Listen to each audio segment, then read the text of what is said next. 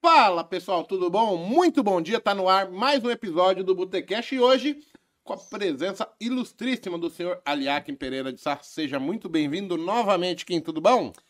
Tudo bem, graças a Deus, obrigado, prazer inenarrável estar aqui mais uma vez. Pessoal, muito bom dia, sejam bem-vindos aí a mais um episódio do Botecast, hoje na companhia aqui desses feras, é, para falar de mercado, de bastante coisa legal aí com a turma. Rapaz, ontem a gente tava na balada, é, todo mundo aqui tá zoado, pessoal. Não noção, o Monteiro não consegue nem falar. Tudo bom, Igor Monteiro? Fala pessoal, bom dia a todos, sejam bem-vindos e bora pro Botecast 63. Três? Não é o Passou 69 rápido, não, né? não, ainda não. Quando for 69, quem que nós vai trazer? Bruninha, Bruninha? sua fichinha. Ó, será que ela vem? Vão ver. Vamos convidar. Fala, tudo bom? Bom dia. Como é que foi o jogo ontem? Bom Foi aqui o dia. jogo de São Paulo e Flamengo, cara? Flamengo e São Paulo, né? Sempre Flamengo primeiro. Eu não tô zoado, eu tô zoando. Tô São Paulino todo. Chupa Monteiro. É doido. É nada.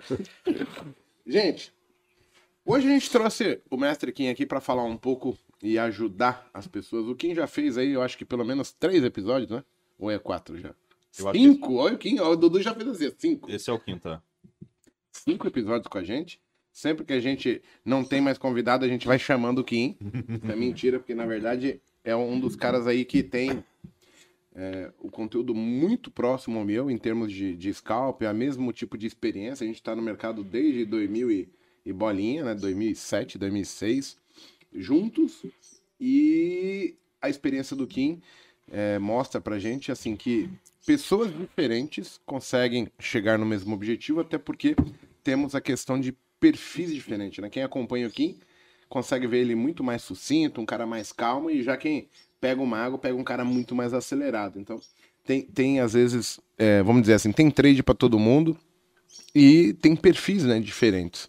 E hoje a gente veio para falar um pouco, porque a gente vai vir aqui, é, entrar num, num ritmo muito diferente, né? A gente tá chegando em época de eleições, daqui a pouco tem Copa do Mundo, e a gente tem muitas pessoas que acabam é, meio que desavisadas. Elas não conseguem entender que ao longo do tempo a gente precisa se adaptar às condições que o mercado nos apresenta. Né? Então, assim, como o mercado ele é sazonal, todo ano de eleição, né, essas eleições presidenciais, todo ano de Copa do Mundo, todo ano que tem é, horário de verão, a gente tem algumas características bem marcantes do mercado.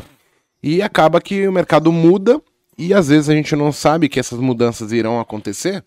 E o camarada começa a pôr em dúvida o setup, a capacidade dele, e não consegue ver ali bem sucintamente que quem está mudando ou quem está num, num- num momento diferente é o próprio mercado, porque ele tem uma característica similar para aquele tipo de condição, para aquele momento de mercado.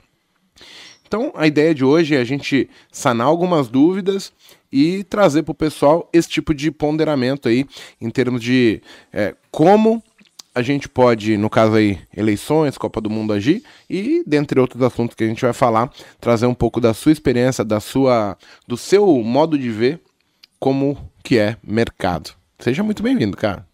Pô, que, que apresentação, que recepção, hein? Eu Cara, eu acho tô cada vez melhor, não tô? que- Não, você deve estar treinando, né? 60 e tantos episódios Cara, eu treinando fico pra... Eu vou convidar o. Kim de novo e vou surpreender ele, entendeu? E cada vez que eu venho, eu fico mais surpreso, velho. Percebeu que eu não falo mais é, mim, né?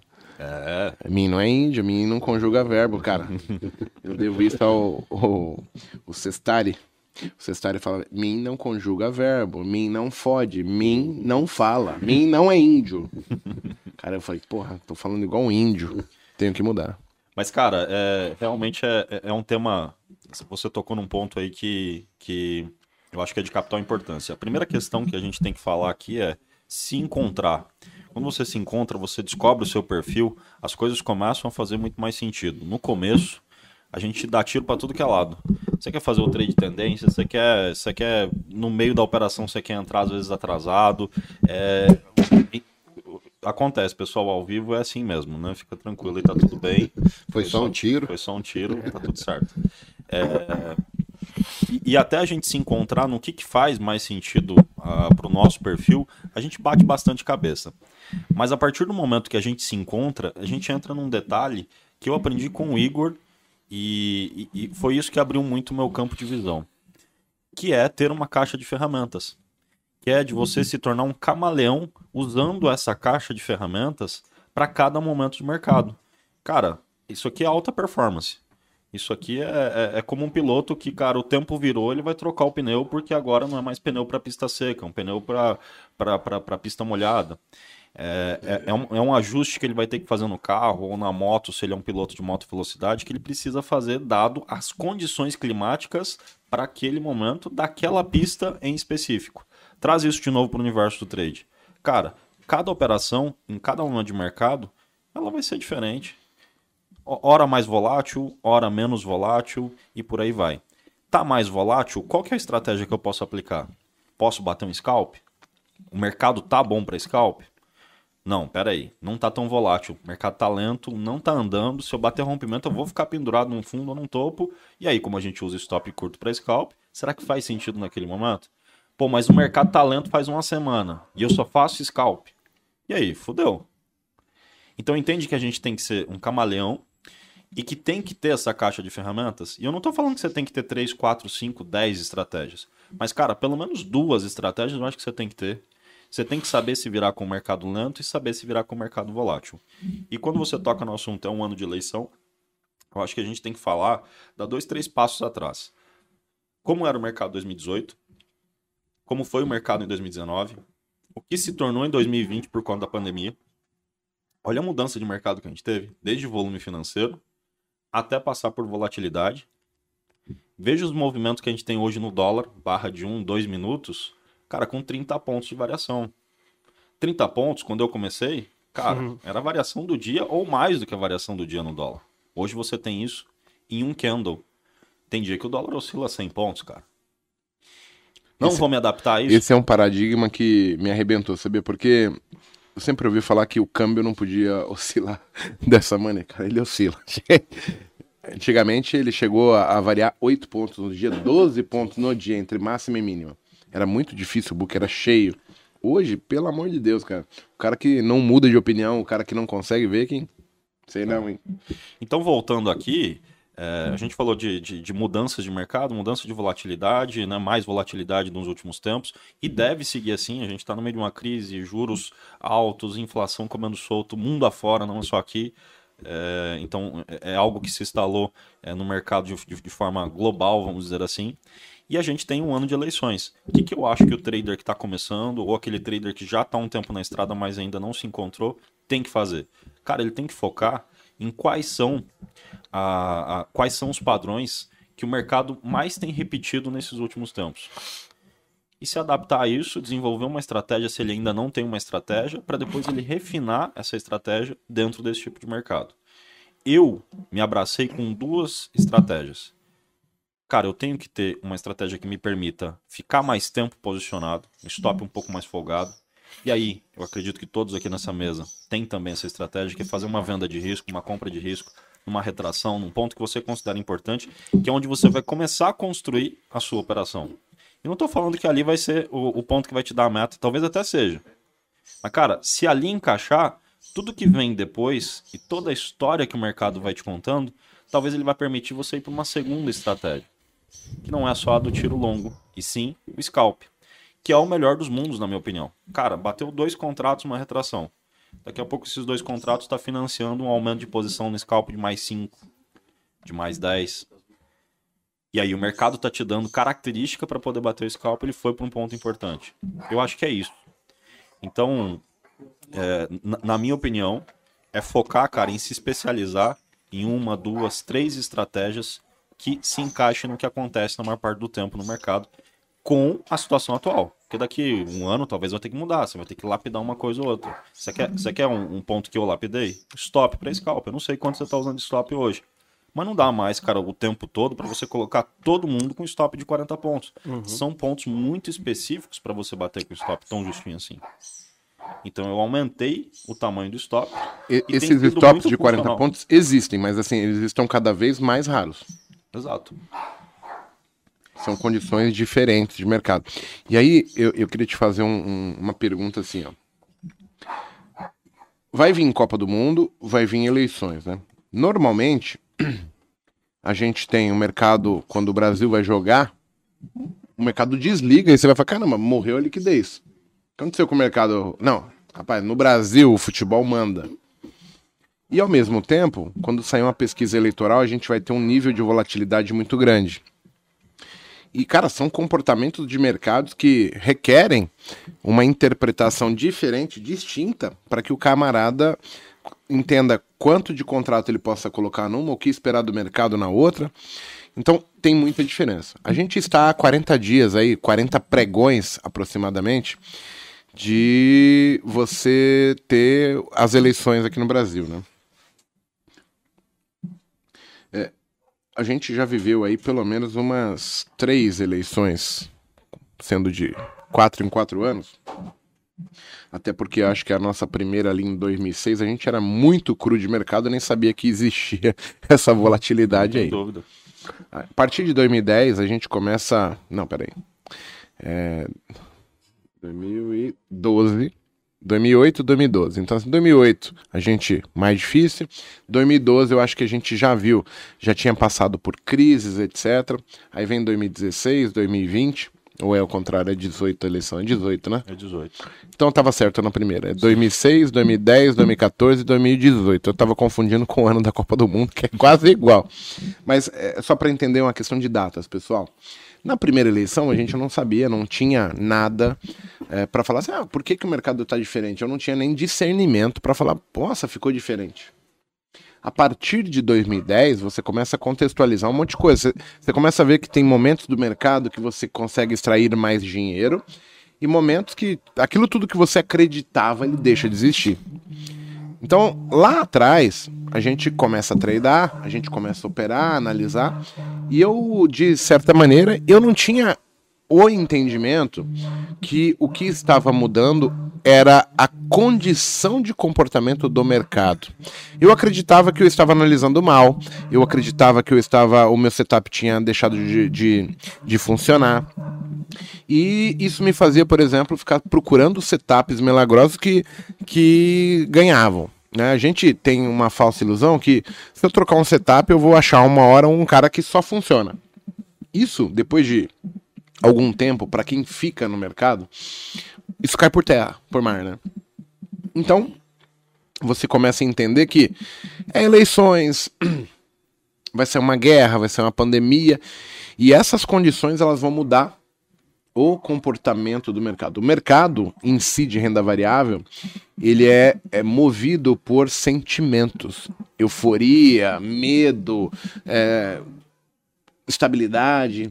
Então, a gente tem que saber aproveitar cada característica desse mercado. E a única pessoa que ensina isso é o tempo. O, o, o único camarada que ensina pra gente como o mercado se comporta é se eu me der tempo e vivenciar isso. Pois bem, a gente está a 40 dias de 40 pregões, né, de, de termos aí a, a eleição presidencial, vai começar a sair pesquisa e logo em seguida vai começar a Copa do Mundo. Então, assim, eu, por exemplo, Kim, vejo o mercado com uma extrema volatilidade durante a eleição e depois com um extrema um extremo marasmo durante a Copa do Mundo. E as pessoas precisam estar preparadas para isso. Na sua expectativa, na sua experiência, como as pessoas podem, é, não tendo visto eleição, não tendo visto Copa do Mundo, como que elas podem lidar com esse momento de mercado? O, o que, que, é mais importante? Lembrando que o jogo é de pontos corridos e, e, e a gente não está disputando uma final de um jo jogo único. A gente precisa entender que, ao longo do tempo, vai mudar. Depois eu queria também a opinião do Monteiro e do Paco aí. Ó, na minha opinião, com certeza, é, é proteger seu capital. É usar de tudo que a gente vai vivenciar nesse período como um, um, grande aprendizado. O cara que nunca passou por uma eleição, o cara que nunca passou por uma Copa, eu acho que ele tem que se preservar. É, eu falo isso no dia do payroll. Para um iniciante, o payroll, cara, é extremamente perigoso. São nesses dias e nesses movimentos que costumam é, é, quebrar várias contas, né? Então, a minha opinião é essa: é focar em aprendizado. O maior ganho que essas pessoas podem ter nesse período é de conseguir passar vivas, passar ali ilesas é, não, não quebrando a conta e, e usando daquilo como aprendizado. Kim, mas eu já tenho uma certa experiência. Cara, diminui um pouco o tamanho de mão. Quanto mais próximo das eleições estiver, quanto mais próximo de dados relevantes que envolvam é, essa questão, nesse caso política, é, mais volátil vai ficar. Então a minha opinião é essa, é se precaver e usar disso como um, um grande instrumento de, de, de- de aprendizado. O maior ganho não é financeiro agora, é realmente ganhar know-how. E você, E a- Monteiro? além disso, que eu complemento que sim, pouca gente hoje ele, ele namora o gráfico. E eu costumo falar para os alunos hoje que o, o, o gráfico ele tem que ser visto ou semestral ou anual. Então, pô, as eleições vão chegar lá no final de outubro e de repente o cara já fez um baita financeiro lá, ou, ou de repente está num gráfico em ascensão e ele sabe que ali é um momento que ele pode tirar a mão, de repente ele pode ficar ali 20, 30 dias é, afastado do operacional, mais avaliando o mercado, ou se de repente quiser diminuir a mão, etc., como você já falou, mas o mais importante disso que, que foi dito, que as pessoas são muito imediatistas. E muitas pessoas também vão entrar no mercado, felizmente ou infelizmente, também no período da eleição. Então, o cara entra lá, cai de paraquedas, não tem nenhum tipo de, de, de aviso, né? Não tem aquele botão lá de, de pânico, o que é que tá acontecendo ou não, e o cara vai chegar lá e vai ver um mercado que de repente encaixa para ele, e aí quando passa a eleição, deixa de funcionar. Ou vice-versa. E aí ele não vai entender o, o motivo por quê. Então, assim, é, isso aconteceu muito comigo lá atrás, principalmente em 2018, na época que eu tava machucado ainda, e eu não entendia. Às vezes o mercado vinha, dava um, dois, três candles de 200, 300 pontos, daqui a pouco rompia topo de novo, e você ficava sem entender o que é estava acontecendo, até a ficha cair, muita, muita grana já foi deixada na mesa. Então, quando você vai ganhando musculatura, você vai ganhando experiência, você vai vivenciando o mercado também com outras pessoas mais experientes. Eu acho que é o grande lance de, de você também, nesse momento, se apegar àquelas pessoas que já viveram aquilo. No, por exemplo, o seu caso do, do, do Mago, que está desde 2006 no mercado futuro. Então, assim, já pegaram aí duas, três eleições com mais é, é, é, é, cancha. Então, assim, o mais importante agora é o cara entender, poxa, eu fiz um gráfico anual que está performando bem. Será que vale a pena eu colocar em risco no finalzinho de outubro ali, ou um pouco antes que vai começar a volatilidade de, de, de pesquisa eleitoral? Será que vale a pena eu colocar em risco ou vale a pena eu dar uma diminuída, baixar a taxa de ansiedade para depois ver o que é que vai acontecer e olhar para trás como é que o mercado se comportou, se fulano ganhar ou se fulano perder ou vice-versa. Então acho que o mais importante é isso e as pessoas entenderem que o gráfico não se constrói em 15, 30 dias.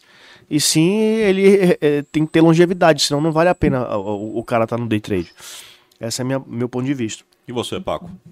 Então, a gente já passou por, por bom, bons bocados, né? E a gente.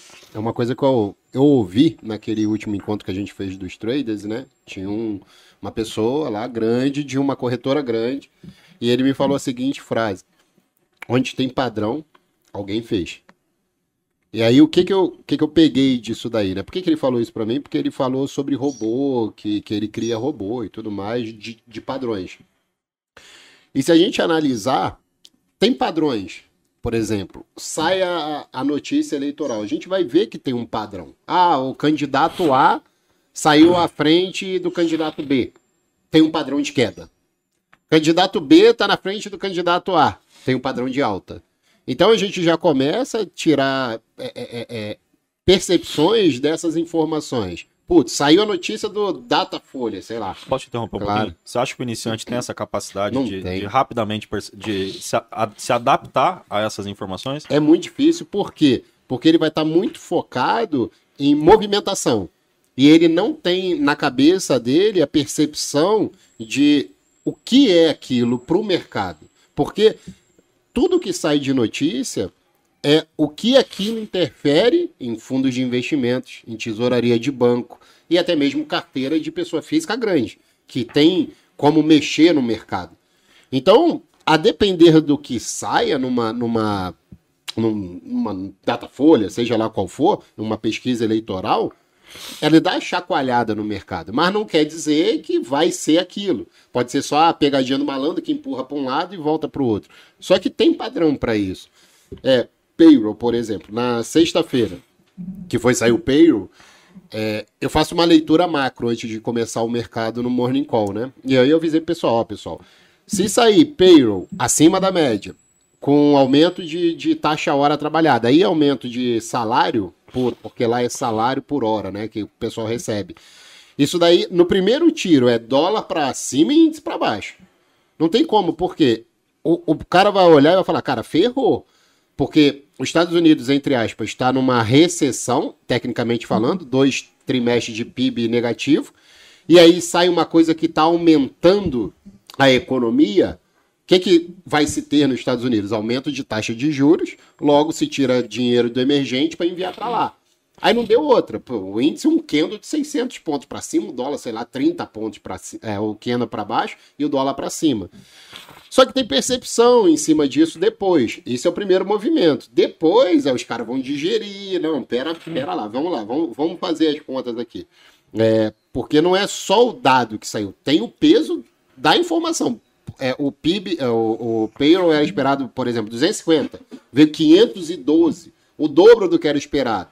A taxa hora aumentou. Mas será que isso é bom para a economia mundial como um todo? Se você pegar, nós estamos passando alguns momentos que o índice e o dólar estão completamente colados. O índice esse dia subiu e o dólar também subiu.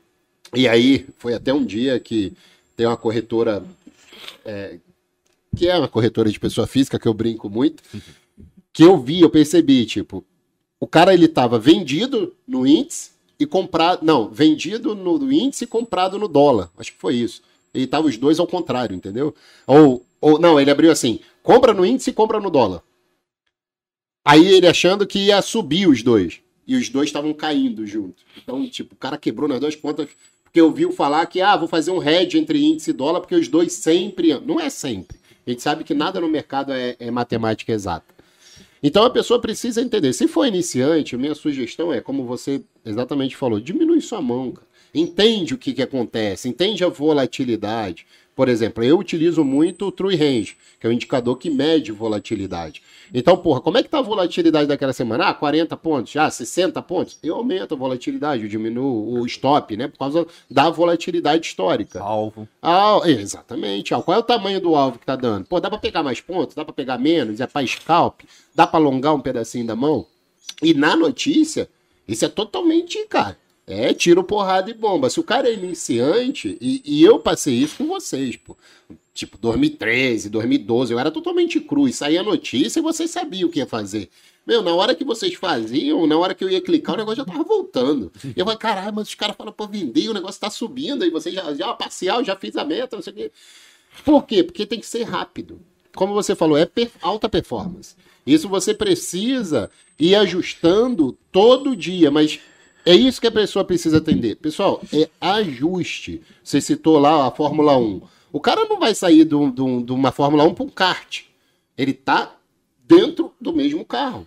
Ele só vai ajustar um volante, ele vai ajustar o pneu, só que o carro é o mesmo. Então, se o cara tem já um setup definido, é aquele setup. Ah, eu vou comprar com o mercado caindo, eu vou vender com o mercado subindo. É o setup do cara. Ele vai ajustar qual é o tamanho do stop, qual é o tamanho da parcial. Essa é a minha visão. O que, que você acha? Não, concordo plenamente. E, cara, você tocou num ponto aí que eu não sei se o Monteirinho vai, vai, vai, vai concordar com a gente. Mas é, cara, o iniciante ele pensa assim: eu aprendi que pivô dá para operar rompimento. E aí todo pivô que aparece, ele quer bater o rompimento. Ele não consegue mensurar qual é o rompimento mais bonito, o pivô mais bonito, qual é o menos bonito, qual é aquele que está batendo uma venda em cima de um ponto de suporte de um tempo gráfico maior. E aí eu só estou tentando trazer esse universo para a galera assimilar que, cara, independente da sua estratégia, você vai ter que saber classificar qual é a boa e qual é aquela que pelo seu feeling, mesmo que seja pelo seu feeling, cara, essa aqui não dá para fazer não, porque tem um risco grande de me pendurar. Então eu bato muito nessa tecla com os, com os, os meus alunos, com a galera que me acompanha. Que é de, cara, aprenda a classificar as suas oportunidades, as suas operações. Mesmo que, cara, seja difícil no começo, tente dar uma nota de 0 a 10, por exemplo. Caramba, essa aqui é nota 4, tá feia pra caramba. Não vou fazer. Putz, essa aqui é de ficar sem os dois dentes da frente, como o, o Maguinho fala. Essa eu não posso deixar passar.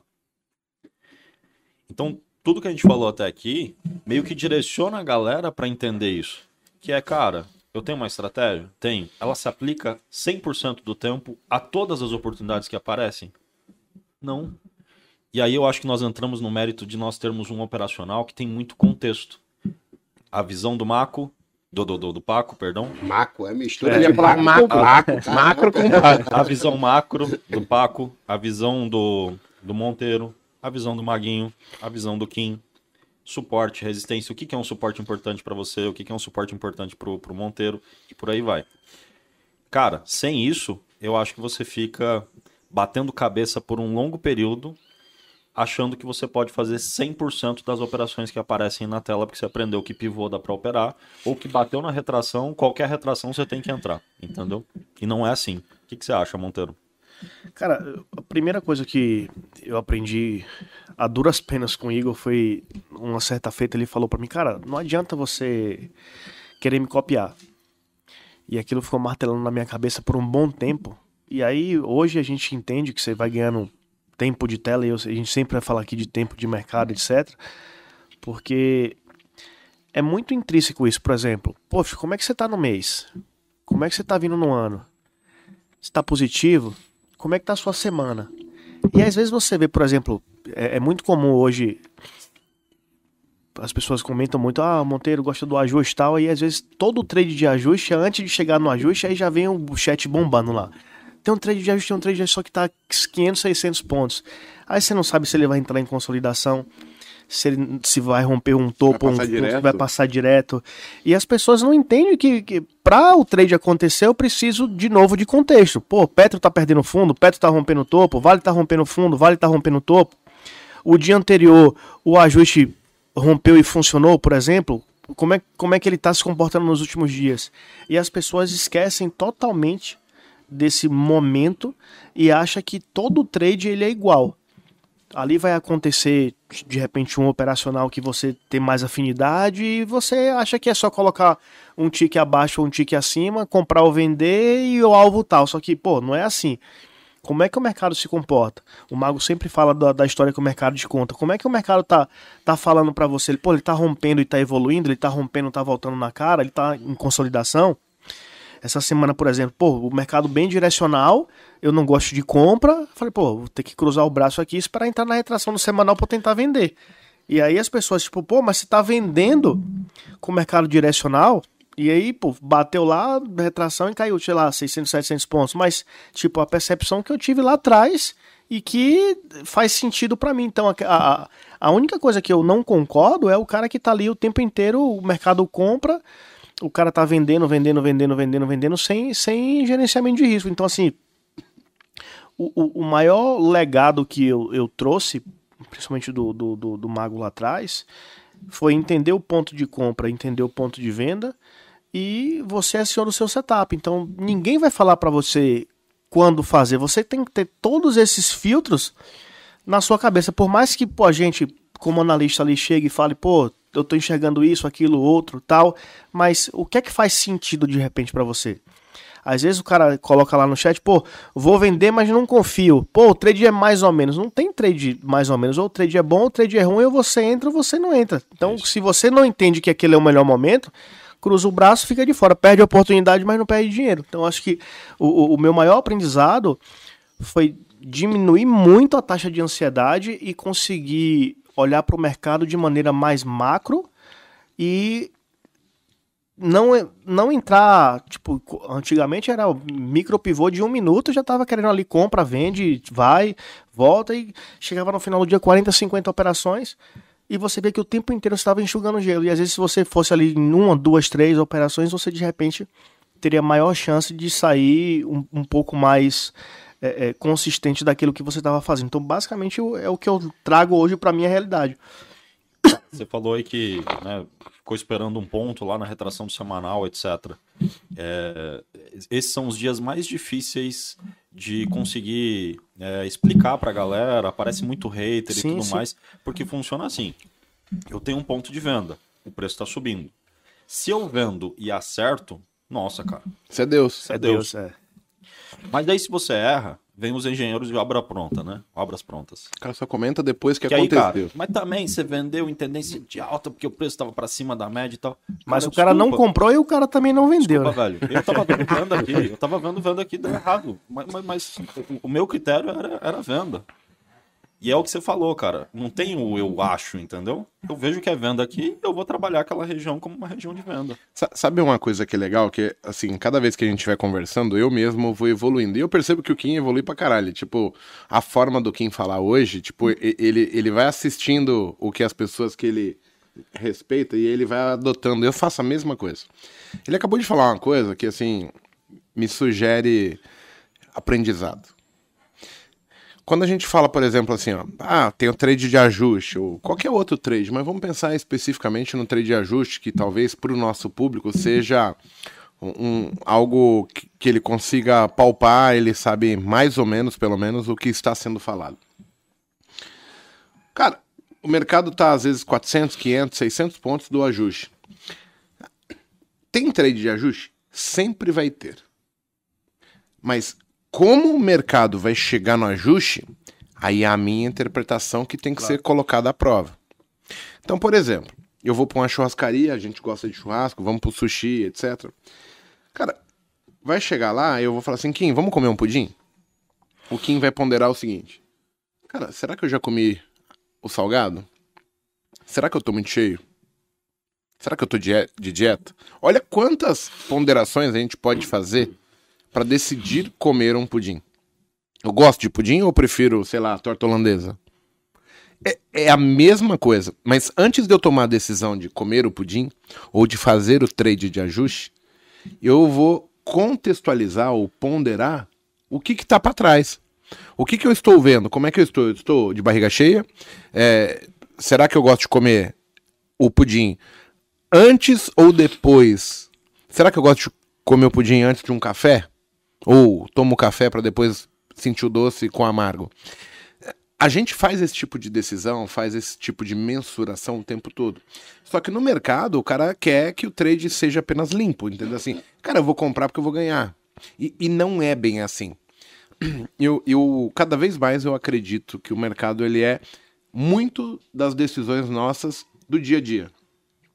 E cada vez mais eu também percebo que as pessoas que não conseguem ganhar dinheiro, elas têm uma expectativa é, de mercado que ela não funciona para coisa nenhuma na vida dela. Então, assim, não é esse, essa certeza toda. Existem ponderações e, de novo, a gente vai falar de tempo. Cara, o tempo ele é imprescindível para você poder julgar se você gosta do pudim gelado, a temperatura ambiente, ou se você vai levar ele para casa. O trade é a mesma coisa. Então, eu tenho que ter opinião, é, experiência suficiente para poder julgar o que eu estou vendo e falar: nesta situação eu vou agir assim. Eu vou comer o pudim depois que eu terminar de almoçar. Eu não gosto de comer pudim, eu vou preferir a torta holandesa. Ou, puxa, eu não gosto de comer sobremesa. Então, assim, é, é a mesma coisa. Eu vou ter uma série de decisões que normalmente a gente nem pensa nelas, porque elas são automáticas, né? A, a gente já sabe se gosta de pudim, você já sabe se você gosta de tradar o, o trade de ajuste. Então o que, que você está esperando? É só saber se vai chegar na hora do trade de ajuste, eu vou estar de barriga cheia, se eu vou estar com fome suficiente ainda para querer comer o trade. Então, assim, esses detalhes, é, essa perspectiva, eu preciso aprender que é assim e eu preciso entender que eu preciso, de uma maneira ou de outra, é, ao chegar o momento de eu fazer uma operação, eu tenho que estar, ter, como que eu vou falar isso? É, opinião suficiente para poder julgar aquilo e falar, cara, aqui eu faço assim. Então, no que diz respeito à técnica, Cara, pouco importa se você vai ensinar ajuste, é, tape reading, se é price action. Tá, cara, o que, que você aprendeu? Eu, eu vejo muita gente que pratica mercado e aí eu converso com ela, eu não consigo tirar uma única opinião daquela pessoa. Ela não tem opinião. É- é- Ela se põe distante de ter que tomar uma decisão. Ela acredita que o mercado por si só vai premiá-la porque eu comprei ou vendi. Não! Quem ganha dinheiro no mercado é justamente as pessoas que conseguem ver aquilo e falar, cara, aqui é assim. É assim que eu ajo. Por quê? Porque eu já vi se repetir. Eu, eu tô seguindo isso e eu vou cumprir a regra. Às vezes você, pra é, ganhar essa convicção, você tem que ir lá e fazer de olho fechado. Por isso que aí também eu acho importante o exemplo do cara te acompanhar, me acompanhar, acompanhar o Monteiro, o Paco, porque você vendo as pessoas tomar decisões, você tem que saber que você também pode tomar tal decisões muito semelhantes. E aí não existe magia, não existe adivinhação, exi- existe um padrão que se repete e você aprendeu a ler aquilo. É, é- é talvez a parte mais difícil do nosso trabalho hoje é tentar mostrar para as pessoas essa parte, porque essa parte é, é- é o, o que não é palpável. Você não consegue tocar isso, você não consegue ensinar isso. Você fala que existe, mas se a pessoa não tiver um, um- um discernimento, uma aptidão para captar essa mensagem, ela não desenvolve isso. E aí ela fica apenas sendo aquele cara perdidão, que ele tá olhando o mercado, mas ele não toma partido de nada. Para ele é como se, pô, é mágica, não é mágica. cara. Então, assim, o mercado tá chegando na retração, você vai vender? Sim, não. Por quê? Você tem que ter isso de na tua cabeça. Senão fica, é, é, como que eu vou chamar? Inconstante, né? Tipo, eu não consigo ter um- uma opinião, um padrão. Um dos períodos que eu evolui bastante foi quando eu percebi como o Igor atuava em um determinado padrão de mercado. Tá consolidado? O que, que ele faz? Cara, putz, tem uma puta movimentação de 60 minutos, gráfico diário sugerindo que vai andar mil pontos, 1.500 pontos. O que, que ele faz? Tem um vídeo no canal do YouTube dele que ele faz uns quatro pau no vídeo e era um movimento lindo de 60 minutos. Era um movimento que tinha muito alvo. Como que o cara age quando ele detecta esse tipo de oportunidade? Cara, se você separar pelo menos três padrões de mercado, vai, lento, rápido e consolidado, quando ele está rápido, não necessariamente ele não está consolidado, porque ele pode estar no alargamento. Mas o que, que você vai fazer se ele estiver no alargamento? Quando ele está rápido e ele está direcional, o que, que você pode fazer quando ele está direcional e rápido? Pula para o universo lento. Está em tendência, mas só que está lento. O que, que você faz num mercado como esse? Putz, está lento e está consolidado. O que, que você faz num mercado como esse? Como que você encaixa o seu operacional dentro desses momentos de mercado? Cara, a partir daí, a coisa começa a mudar um pouquinho a regra do jogo, porque talvez algumas entradas que você fazia antes, você vai começar você mesmo a se questionar. Cara, eu, eu, eu entendo que esse padrão aqui não me permite vender aqui. Vai vender o fundo de uma consolidação? É mais difícil. Vai comprar o topo de uma consolidação? É mais difícil. Eu vejo uma galera falando, rompimento falha 70%, 80% do tempo. E falha mesmo. Se você ficar focado em operar consolidação. Agora pega um dia direcional e depois você me fala qual que é a taxa de acerto dos rompimentos. Um dia que caiu 1.500 pontos. Então onde está o erro? Operar consolidação. Operar consolidação, Rompimento achando que o consolidação. rompimento vai, vai funcionar. Entendeu ou não? Então, cara, é, de novo a gente entra no mérito de filtro e na capacidade de elencar padrões de mercado.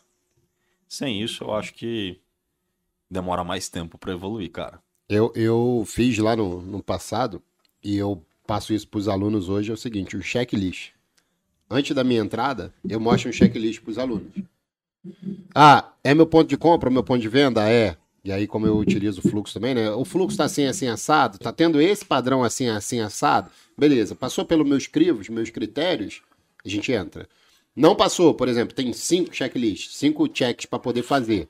Ah, três estão ok, dois não. Diminui a mão ou não faz. Quatro estão negativo, eu nem entro. Era meu padrão para poder entrar naquele meu ponto de compra. Só que, por exemplo, veio com muito fluxo vendedor, tô fora. Eu perco a oportunidade de ganho, mas não ganho a oportunidade de loja. Eu prefiro muito mais perder, uma vez que não vem conforme o que eu tinha que fazer. Então, eu até sugiro, eu fiz isso lá no início, por exemplo, no seu operacional, quando eu te acompanhava, como eu falei. Eu ficava rodando. Ia pra sua sala, aí a gente ficava lá, uma semana positiva e na outra negativa. Eu falava, pô, essa porra não presta. Aí eu ia pro Mago. Uma semana positiva, outra negativa, não presta. Aí eu ia pro André. Ah, agora eu vou ficar alongando. Porra, quase morri do coração, não presta. Aí eu ia pro outro. Aí ficava rodando, rodando, rodando, rodando. Até que eu, eu parei e falei assim, porra, o que que, o que que eu faço, que cada um deles faz, e que vem dar certo pra mim? Aí eu fui pontuando. Aí eu comecei a fazer um checklist. Porra, vender. Hoje é meu mantra. É comprar ponto de compra, vender ponto de venda, acabou. Não tem. Que nem o Monteiro falou, porra, tá subindo, pô. O mercado hoje é todo de alta. Por que, que você tá vendendo? Eu falei, olha só. A gente sabe que o mercado ele respeita ponto de venda e respeita ponto de compra. Semanal, é um ponto de venda. Mas onde no semanal? Não é só uma retração, eu não olho só a retração. O range é bem grande. Que é grande pra caceta. Aí eu vou esperar um ponto, tipo, diário, também tem um range muito grande. Então eu vou esperar aquele pontinho chegar naquela minha região para poder fazer. Só que mesmo assim, eu esperei duas, três horas para chegar naquele ponto. Chegou no ponto e não deu o meu, o meu checklist, eu tô deixando passar agora e não faço mais, entendeu? Como você falou, você mudou algumas coisas, eu também tive que mudar algumas coisas, que a gente vê, como o mercado a gente sabe, ele é dinâmico, a gente precisa ajustar o operacional. E aí eu acabei ajustando o operacional por causa disso. E lidar com aquela ansiedade de perder o primeiro movimento? Cara, outro dia teve uma abertura que, tipo assim, cara, ele abriu e puxou uns 600, 700 pontos em 5 minutos. Cara, eu fiquei pra trás. E ele começou a chegar na região de venda. Subindo, subindo e chegando na região de venda. Cara, como é que você explica isso hoje pra galera que tá te acompanhando, Monteiro? O, o mais engraçado, assim, todos os dias eu, eu brinco, né, que é o, é o movimento da pizza, né? Que o cara pegou a pizza lá e saiu, mas o rodízio tá passando ainda, só que o- a- eu acho que as melhores fatias são as primeiras, né? Aí às vezes acontece, e isso foi na, acho que foi na. Foi na quinta-feira, um dia que eu fui na Expo, que o mercado foi até os 107 mil. É, é, vou dar um exemplo. Pô, o- gente, eu transmito à tarde. Só que de manhã a gente tá no co-work, a gente tá ali, tipo, conversando, operando tal. Aí às vezes você já pegou mil pontos na compra. Aí tá chegando um ponto de venda e você tem que falar pro cara, bom, a compra foi lá atrás, ou a alavancagem foi aqui. Aí tá chegando um mercado totalmente direcional e você já pegou lá mil, mil, quinhentos pontos tal, ou às vezes também não pegou, mas você já enxergou o movimento e aí você fala pro cara, ó, a compra melhor foi aqui. Isso aqui, eu, ou eu fico de fora, ou eu vendo, mas o mercado pode chegar até tal range, que foi o que o Mago falou, do, do, range de um semanal, que é muito mais longo, por exemplo. Mas como pegar uma sala, por exemplo, com mil, mil e quinhentas pessoas ao vivo ali, e você falar pro cara que tá com a taxa de ansiedade, adrenalina lá em cima, e o cara quer entrada o tempo inteiro. Tem entrada, tem saída, tem alavancagem. Essa semana no cowork, eu até fiquei surpreso, que eu falei, bom galera, eu tava comprado, o mercado fez um pivôzinho, fez um recuo na média dos 5, eu falei, pô, tornou um movimento maior, eu vou alongar o alvo. Quando eu olho pro co-work, tem, tem, tem, tem, tem, todo mundo comprando, eu falei, ué, quem pediu pra comprar aqui? Tipo, só tornou um O não movimento maior. E, e é engraçado isso, viu, Kim? A gente tem um papel que ele é educacional. O Éder Trindade, ele tava, ah, o mago é um monstro e tal, mas ele não opera mais. Ô, coitado. Eu ia fazer o convite pra você vir pro cowork aí pra você ver se opera ou não opera. Mas assim, cara, eu já passei dessa fase. E aí o pessoal fica brigando no chat, porque um é mais, um tem um pipi desse tamanho, o outro tem esse aqui. Ó. Eu aprendi que todo mundo aqui tá no mesmo mar de fogo. Qual que é a diferença nossa, né? A minha diferença é que eu entrei no mercado, tinha uns 70 mil CPFs cadastrados, hoje são quase 7 milhões de pessoas. E lá atrás tinha um mundo de oportunidade e a gente foi entrando nas oportunidades, foi se dando bem. Eu não vejo crime nisso, tá certo? O pessoal usa eu ensinar como desculpa para ele não ir bem. Eu já aprendi ao longo do tempo que assim, enquanto você for o cara que se vitimiza, que você não bate no peito e fala, cara, eu caguei a porra toda, eu fiz, eu faço, eu, eu, eu, eu, eu, você não vai mudar. Eu vou te falar assim, eu sou um cara meio que embaçado, e Kim vai saber do que eu tô falando. Eu tinha 120 quilos. Eu tava me achando um bosta. Eu falei, caralho, que merda. Falei assim, eu vou emagrecer. Eu fui lá e pau. Emagreci. Aí eu perdi 46. Ah, você fez bariátrica? Não, cara, parei de comer, fechei a boca. Vou parar de fumar. Parei. Aí os caras que tá fumando coisa, caralho, você não sente vontade? Eu falei, não, essa porra não domina a mim. Pra eu vencer no trade, eu falei assim, cara, dá certo, dá certo, funciona. Mas no dia que eu perdia, eu destruí a porra toda. Em vez de perder 500 reais, que era o proposto, eu perdia 20 mil. A conta não fecha, a matemática não fecha. Você sabe qual foi o método que eu comprei pra me tornar um vencedor? Foi o método anti-imbecil que eu era. Então, assim, primeiro eu tive que ver que eu estava sendo um imbecil, depois eu tive que assumir que eu estava sendo um imbecil. Porque assim, não basta você saber que você é, porque você vai criar historinha na tua cabeça, desculpa o suficiente para justificar o porquê que você não consegue mudar a sua vida. Por que, que os outros estão sendo os responsáveis pelo seu fracasso ou pelo seu sucesso? Cara, não existe isso. Em lugar nenhum do mundo alguém trabalha por você.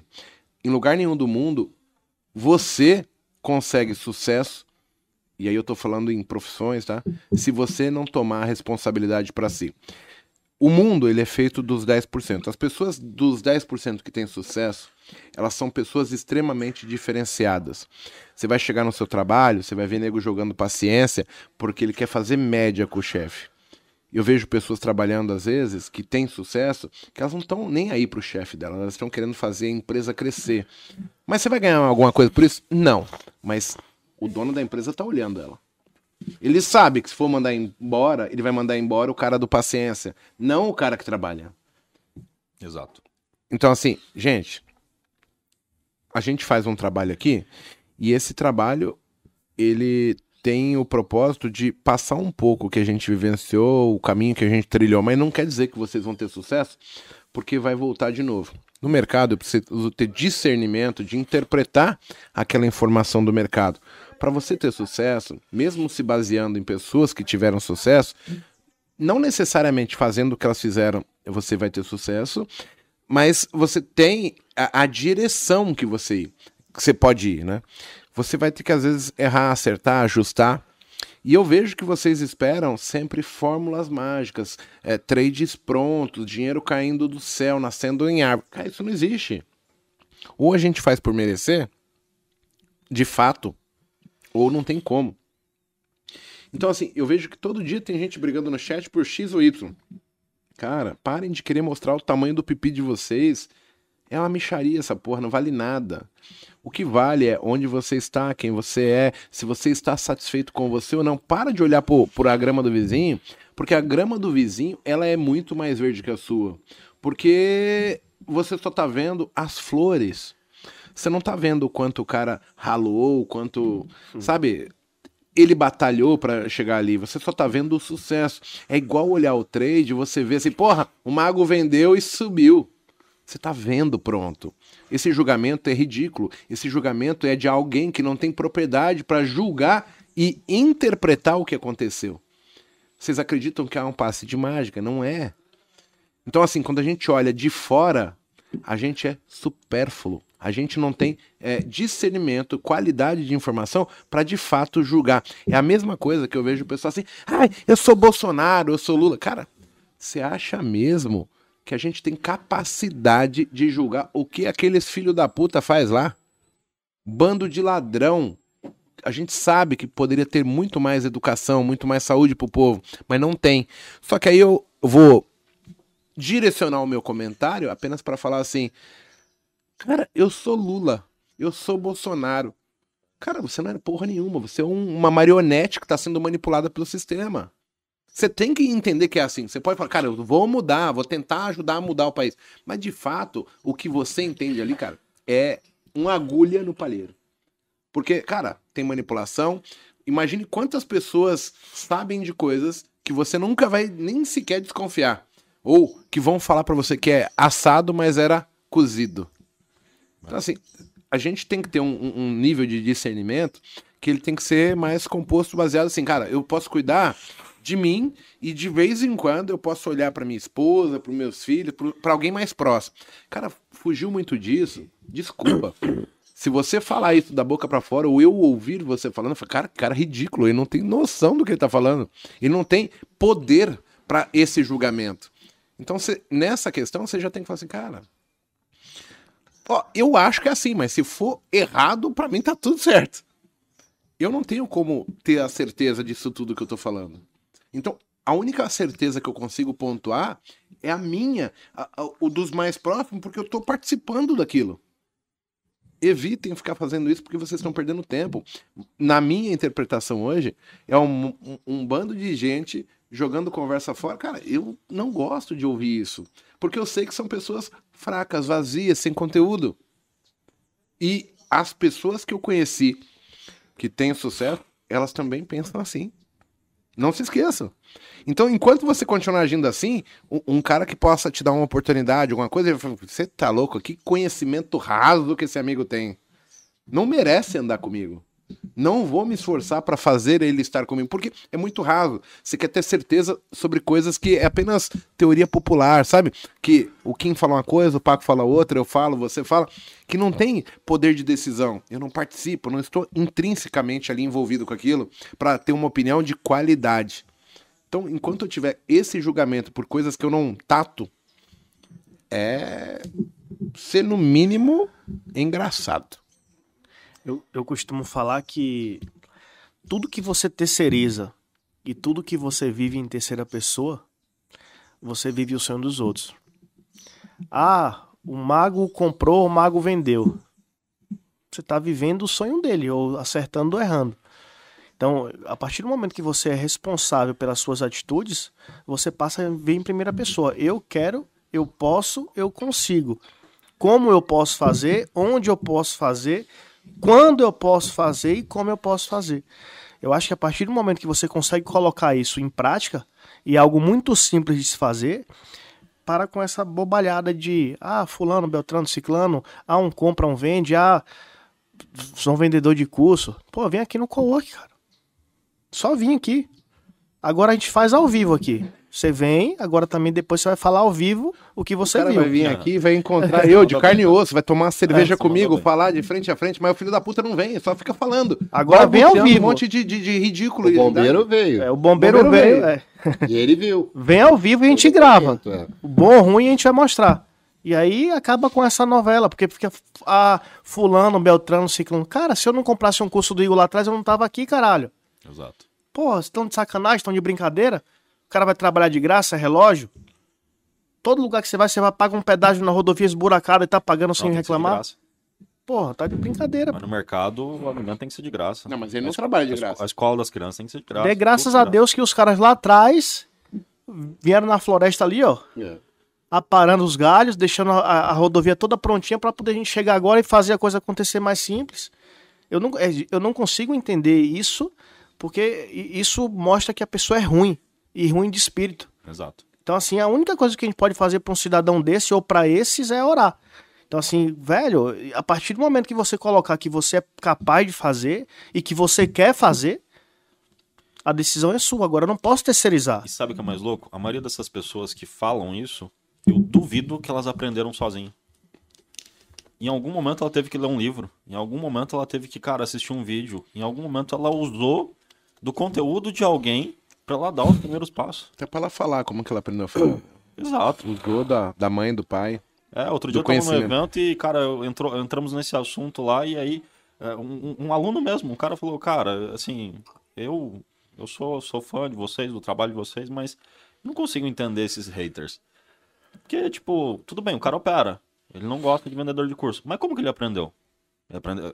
Todo mundo é autodidata, então é. todo hater é autodidata. Aprendeu sozinho, entendeu? É que falar mal dos outros é mais fácil, Kim. O ser humano, ele tem um bichinho dentro dele que é assim: eu preciso ser melhor que você instintivamente.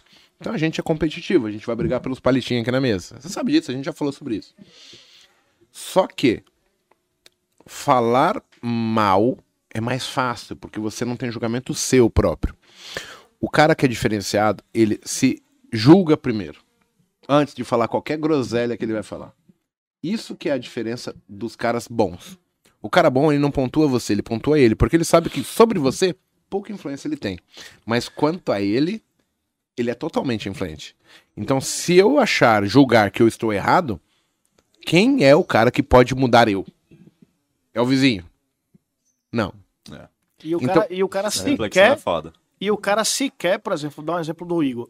E você também aqui.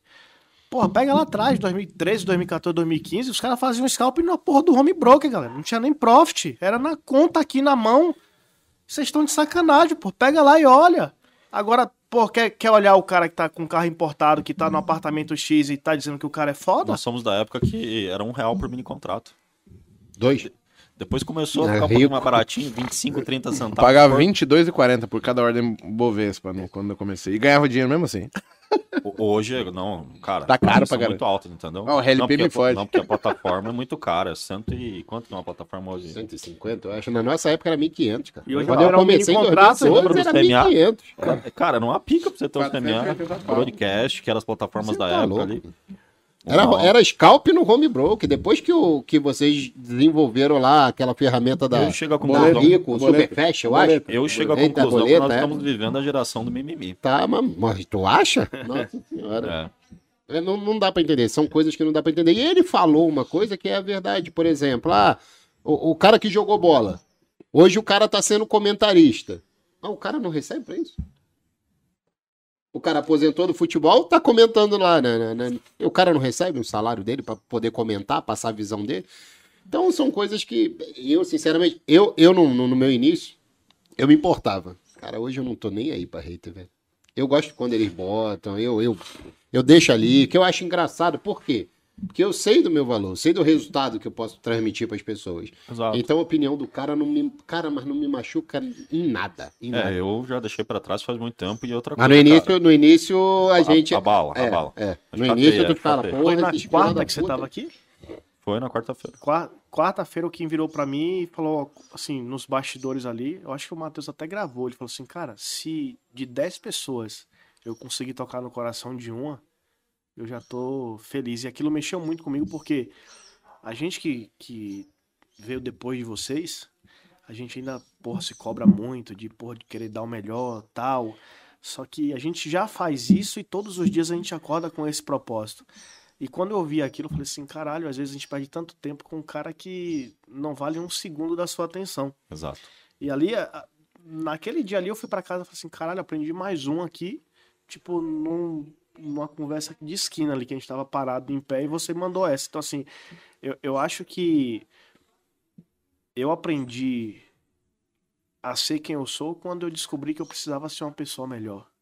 É, isso é foda. E É humildade. né? humildade. Teve sandália alguém que falou aqui no chat que enquanto você não entender que o, o processo de evolução tá em você entender que você não é perfeito. Que você precisa melhorar. Isso é ser humilde. Uhum. Teve um colega que falou: enquanto você não for humilde, você não vai evoluir.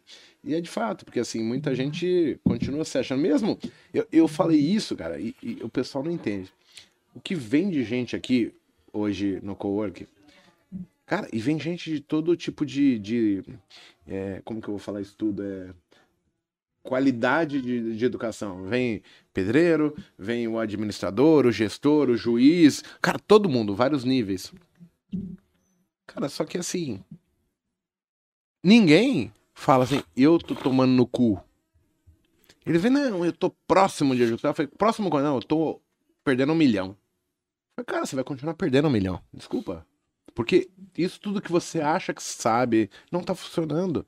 Seja realista. E, e é, tipo, você pega o público de casa aí. O cara tá operando e aí para agora e fala assim, cara, stop, pum. Deixa eu olhar pra trás. Você tá ganhando ou tá perdendo? Tô perdendo. Significa que tudo que você acha que é certo é errado. Cara, volte pra conta demo agora. Você vai fazer melhor, porque senão você não muda. Tira essa falsa ilusão que você vai conseguir agora, amanhã. Fazendo as mesmas coisas, cara, você só tá passando cola na piroca e passando no vidro, irmão. Mago- o Cada um vai. Cada um vai entender. agora. Aí, tu pensa, né, velho? Aí tu pensa a cena, né? É o que eu tava fazendo, eu já tava. Cara, Ai, meu Deus do céu. tava imaginando. O Paco já falou aqui que ele tomava sol nos ovos, mano. bagos, nos bagos. Não, toma até hoje. Ah, não, parei. Sério? Testosterona. Imagina a cena de você ir pra cima do telhado e ó, Mas como é que faz? Bota a bolinha pra fora e deixa o sol bater, pô. 10 minutinhos, 15 minutinhos. 10 minutinhos só. Aumenta a testosterona. todo bronzeado. Tava olhando outro dia. Não, tava parei, olhando? parei. Mentira, tá olhando. Mano, Aí tu pensou também, né? eu, é, eu tô aqui, cara, imaginando a cena. Mano, O povo, ele não gosta muito de pessoas autênticas. Pessoas que falam na latas que você tá fazendo merda, que você é fraco. As pessoas tomam pelo pessoal e não pelo fato de você sim estar fazendo merda, sim ser fraco naquilo ali que você acha que é bom. Então, assim, pra você conseguir atingir as pessoas, cara, você tem que dar uma volta, três cambalhotas, quatro estrelinhas pra trás, porque se de repente você falar de um jeito, ela vai magoar. é.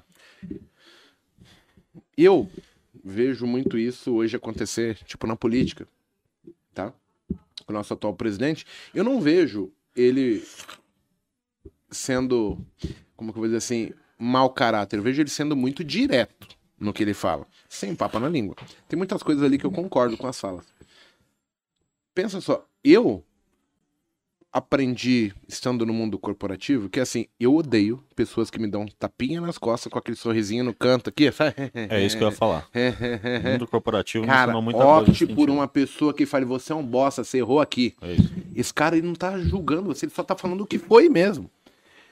Pense, se for uma pessoa que seja seu amigo, você tem que pôr assim, cara, eu e o Kim, a gente já tem uma história há muito tempo, mas quantas vezes eu tomei jantada do Kim no boteco?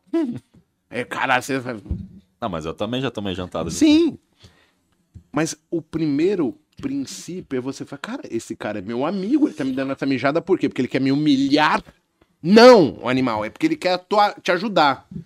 E aí, você tem que entender uma coisa, as pessoas não têm a sua interpretação da coisa para poder te abordar da maneira na qual você acha que você deveria ser abordado.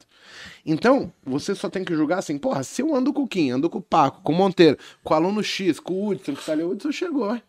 Ó, ó o Ragnar, Exterminador do Futuro. E esse filho da puta tá vindo, caralho, Mago, você deu uma mancada, você podia ter feito diferente, você não deve ficar puto, você tem que falar, caralho, um cara que eu julgo ser meu amigo, quem é seus amigos? As pessoas que te querem mal? Não. Então fala assim, peraí, tira o modo armado, tira as cotoveleiras, a joelheira, guarda a, a takaná, katana, Katana. katana, Katana, katana. guarda bem guardado, Mas porque o Paco tá aqui. pessoal, porque senão o pessoal vai ficar boiando. né? Não, o pessoal já sabe, ó. Ah, tá. É, é recorrente aqui Ele já. não tirou a carteirinha? De deficiente físico? De metade do dedo, cara. Caralho, o cara cortou o É dedo aqui. cana mano. pés e corta pés. Aqui a gente serve isso, corta pés e canapés. Tira a- a- a- as armas e julgue a pessoa que você escolheu para estar ao seu lado. Ela só quer seu bem. Às vezes ela não tá sabendo falar ou ela tá falando de uma maneira que você não vê 100% de certeza, mas cara, se alguém que é do teu elo, do teu laço ali, tá falando alguma coisa, é porque as pessoas estão vendo alguma coisa. E assim, nem sempre a gente tá de bem. E a gente erra também, né? Isso é foda. Quando eu comecei a olhar assim, eu vi que eu podia mais ajudar as pessoas do que é, qualquer outra coisa. E eu também vi que eu poderia melhorar, porque eu não preciso tirar pra mim apenas assim, cara, tudo que falam pra mim é duas cotoveladas na boca, quatro socos. Não é assim. Normalmente, você tem que escolher, né? Certo? Então, assim, a gente escolhe. Eu, porra, ontem a gente deu uma saidinha, fomos pro sertanejo. Com quem que eu queria estar ali ontem? Pô, liguei pro Kim, falei, Quinzão, vamos lá, vamos passear. Chama a patroa, Monteiro, vamos, o Paco tava no jogo. Cara, vamos, Dudu, pô, vamos. Eu queria estar com essas pessoas, senão eu não chamo, certo? Sim. Aí, pô, beleza. Aí chega o Kim lá na hora e fala, ah, porra, Mago, você tá dando mole aqui, pô, você podia ter feito de uma forma diferente.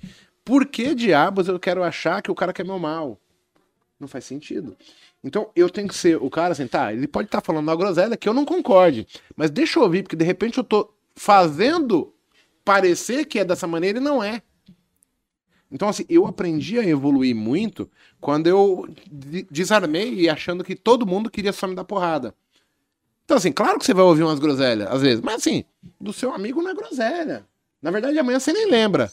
Mas ele fez o papel dele, você não vai perder tua amizade. E você fala, pô, eu vou rever isso aqui, porque de repente é, é só uma interpretação errada, não precisa fazer nada.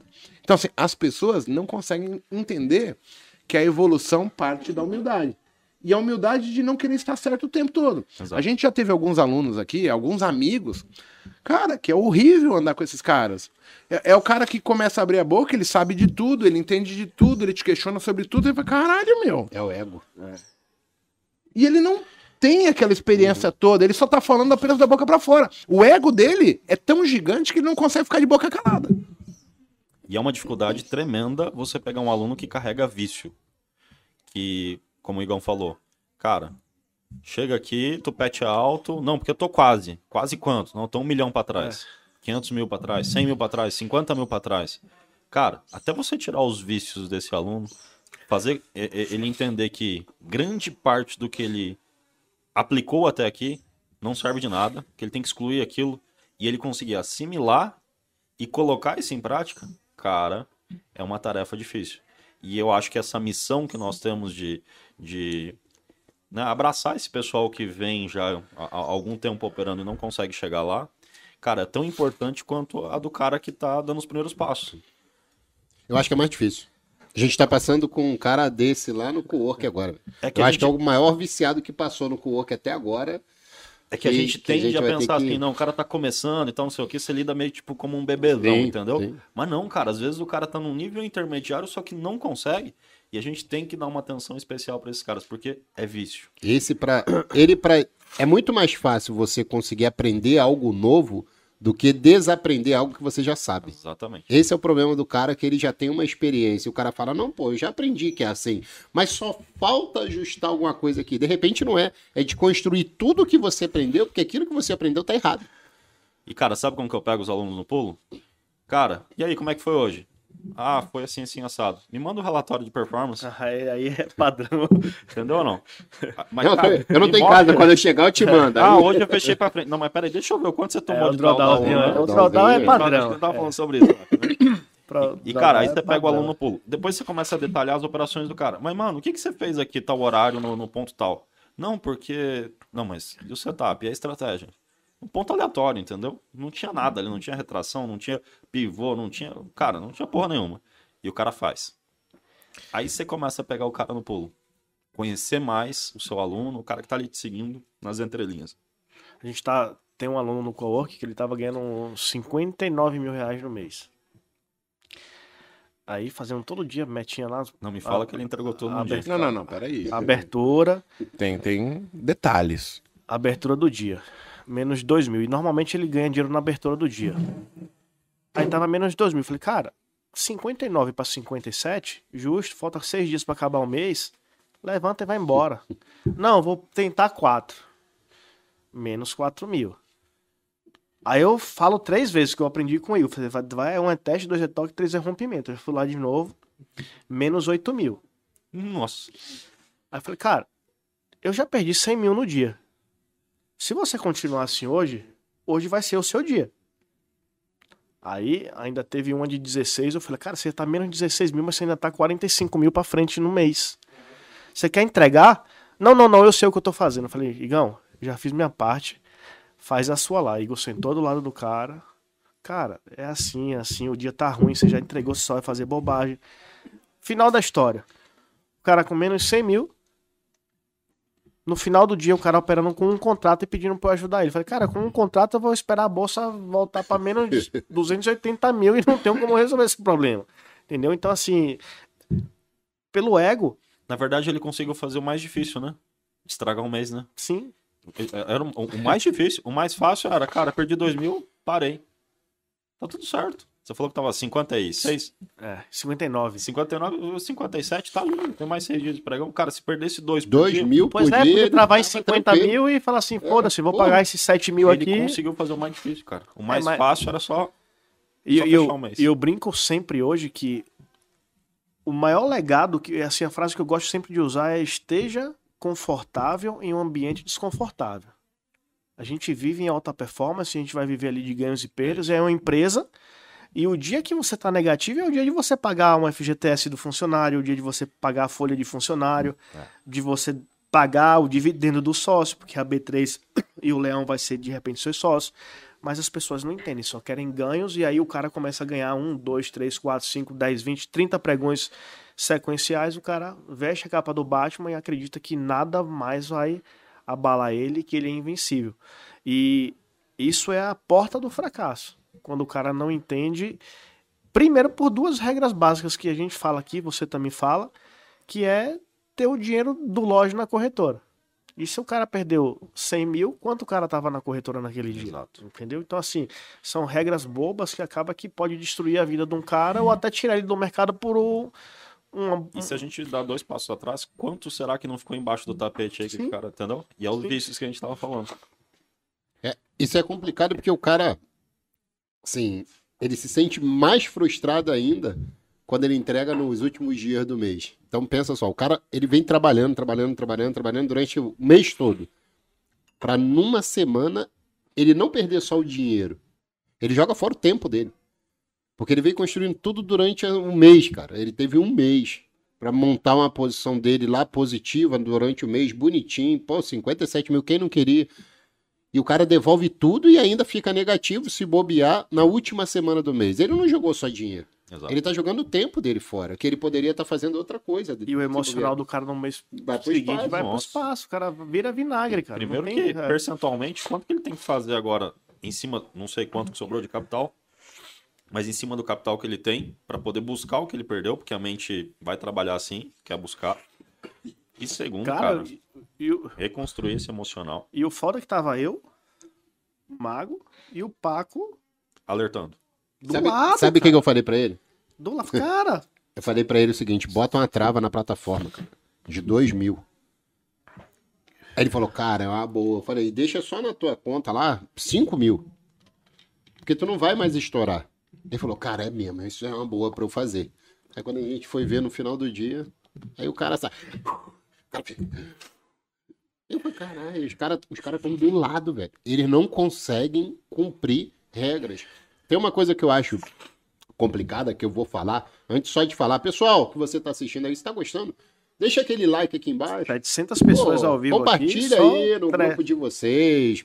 Se inscreva aqui no canal. Isso daqui a gente passa todo domingo pra vocês, pô, de forma gratuita, pra poder agregar pra vocês. Só a gente só pede esse like aí. E quem quer saber mais do co-work que tá perguntando, depois me chama no, no Instagram, o Monteiro, o Mago, que a gente fala, tá? Sabe qual é um- um- um- uma coisa que eu acho que é mais difícil? Que aquele cara que tem um índice de acerto alto.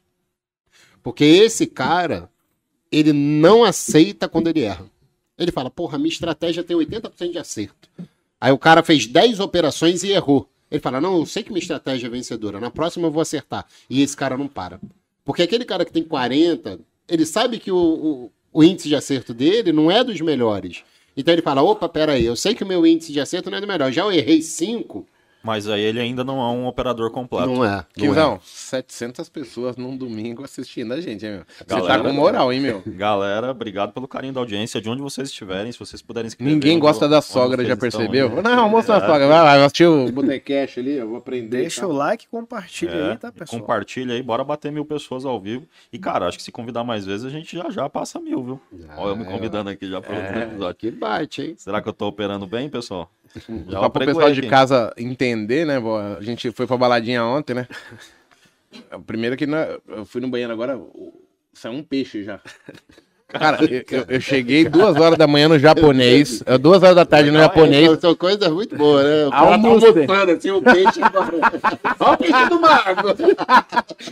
Duas horas ontem, eu entrei no japonês. Cara, deu seis horas, a gente saiu. Aí, porra, vamos sair com quem vamos? Põe não, vai pro japonês de novo. Falei, Puta que pariu, meu. Agora Aí, a pergunta é: foi um peixinho ou peixão? Bah. Rapaz, não tem muito o que falar, viu? Quem a gente aqui faz trabalho bonito sempre. É um magoraio. Aí, porra, três da manhã, mano. Três e quarenta eu bati o olho aqui na cafeteira e falei, cara, preciso tomar um café e amanhã tem botecash, né? Porra, mas a gente tá ganhando muito dinheiro pra fazer isso aqui, né? No domingo. Aí a única coisa, gente, que eu tive que cancelar o churrasco que tava marcado. Não deu pra temperar o carneiro. A costela ia demorar muito. Eu falei, meu Deus do céu. Liguei. Acordei, já mandei mensagem pra mundo. Vai se fuder, não tem churrasco, não, porque o mago não consegue chegar até às seis da tarde hoje. Tive que interromper um, um- um churrasco depois de 28 anos sem ininterruptos. E, e quem já viu o copo do mago vazio, ele não pediu pra servir. Cara, não quero. Tô azedo aqui. Tô muito azedo. Ó, tem um colega que mora em Jacutinga, Minas Gerais. Cara, o cowork é coincidência, não? É na rua Jacutinga também, tá? Já falei pro pessoal que quer saber mais do co-work, chama a gente aí. Cara, tem que chamar a gente. Mas assim, ó, o, o ideal, pessoal, não é vocês saírem comprando nada. Cara, vem conhecer. Vem ver se é pra você ou não. Vem sentar do lado do mago, vem ver o mago operando. ah, mas vocês operam? Uai, caralho. Não, a gente vende o confete, só pode nessa porra. O, o, eu, eu vou fazer um desafio pro Kim. Vai ter um dia que nós vai vir aqui operar. Tá fechado. Mas nós vamos operar um ativo que nós nunca falou, porque senão dá merda, né? É, aí eu preciso ver primeiro internamente eu, né? Você tem mais liberdade do, do que eu, né? Vamos ver se a gente consegue operar o IN Z22. A gente nunca falou dele. Exato. é, é justo. Que É. A gente nunca falou do IN Z22. A gente Exato. pode- é, acho que a gente consegue operar. Ué, dá pra marcar um desafio aí. Tem um monte de guru aí, hater, que podia vir aqui também, né? Mas assim, eu queria um pouco de humildade, né?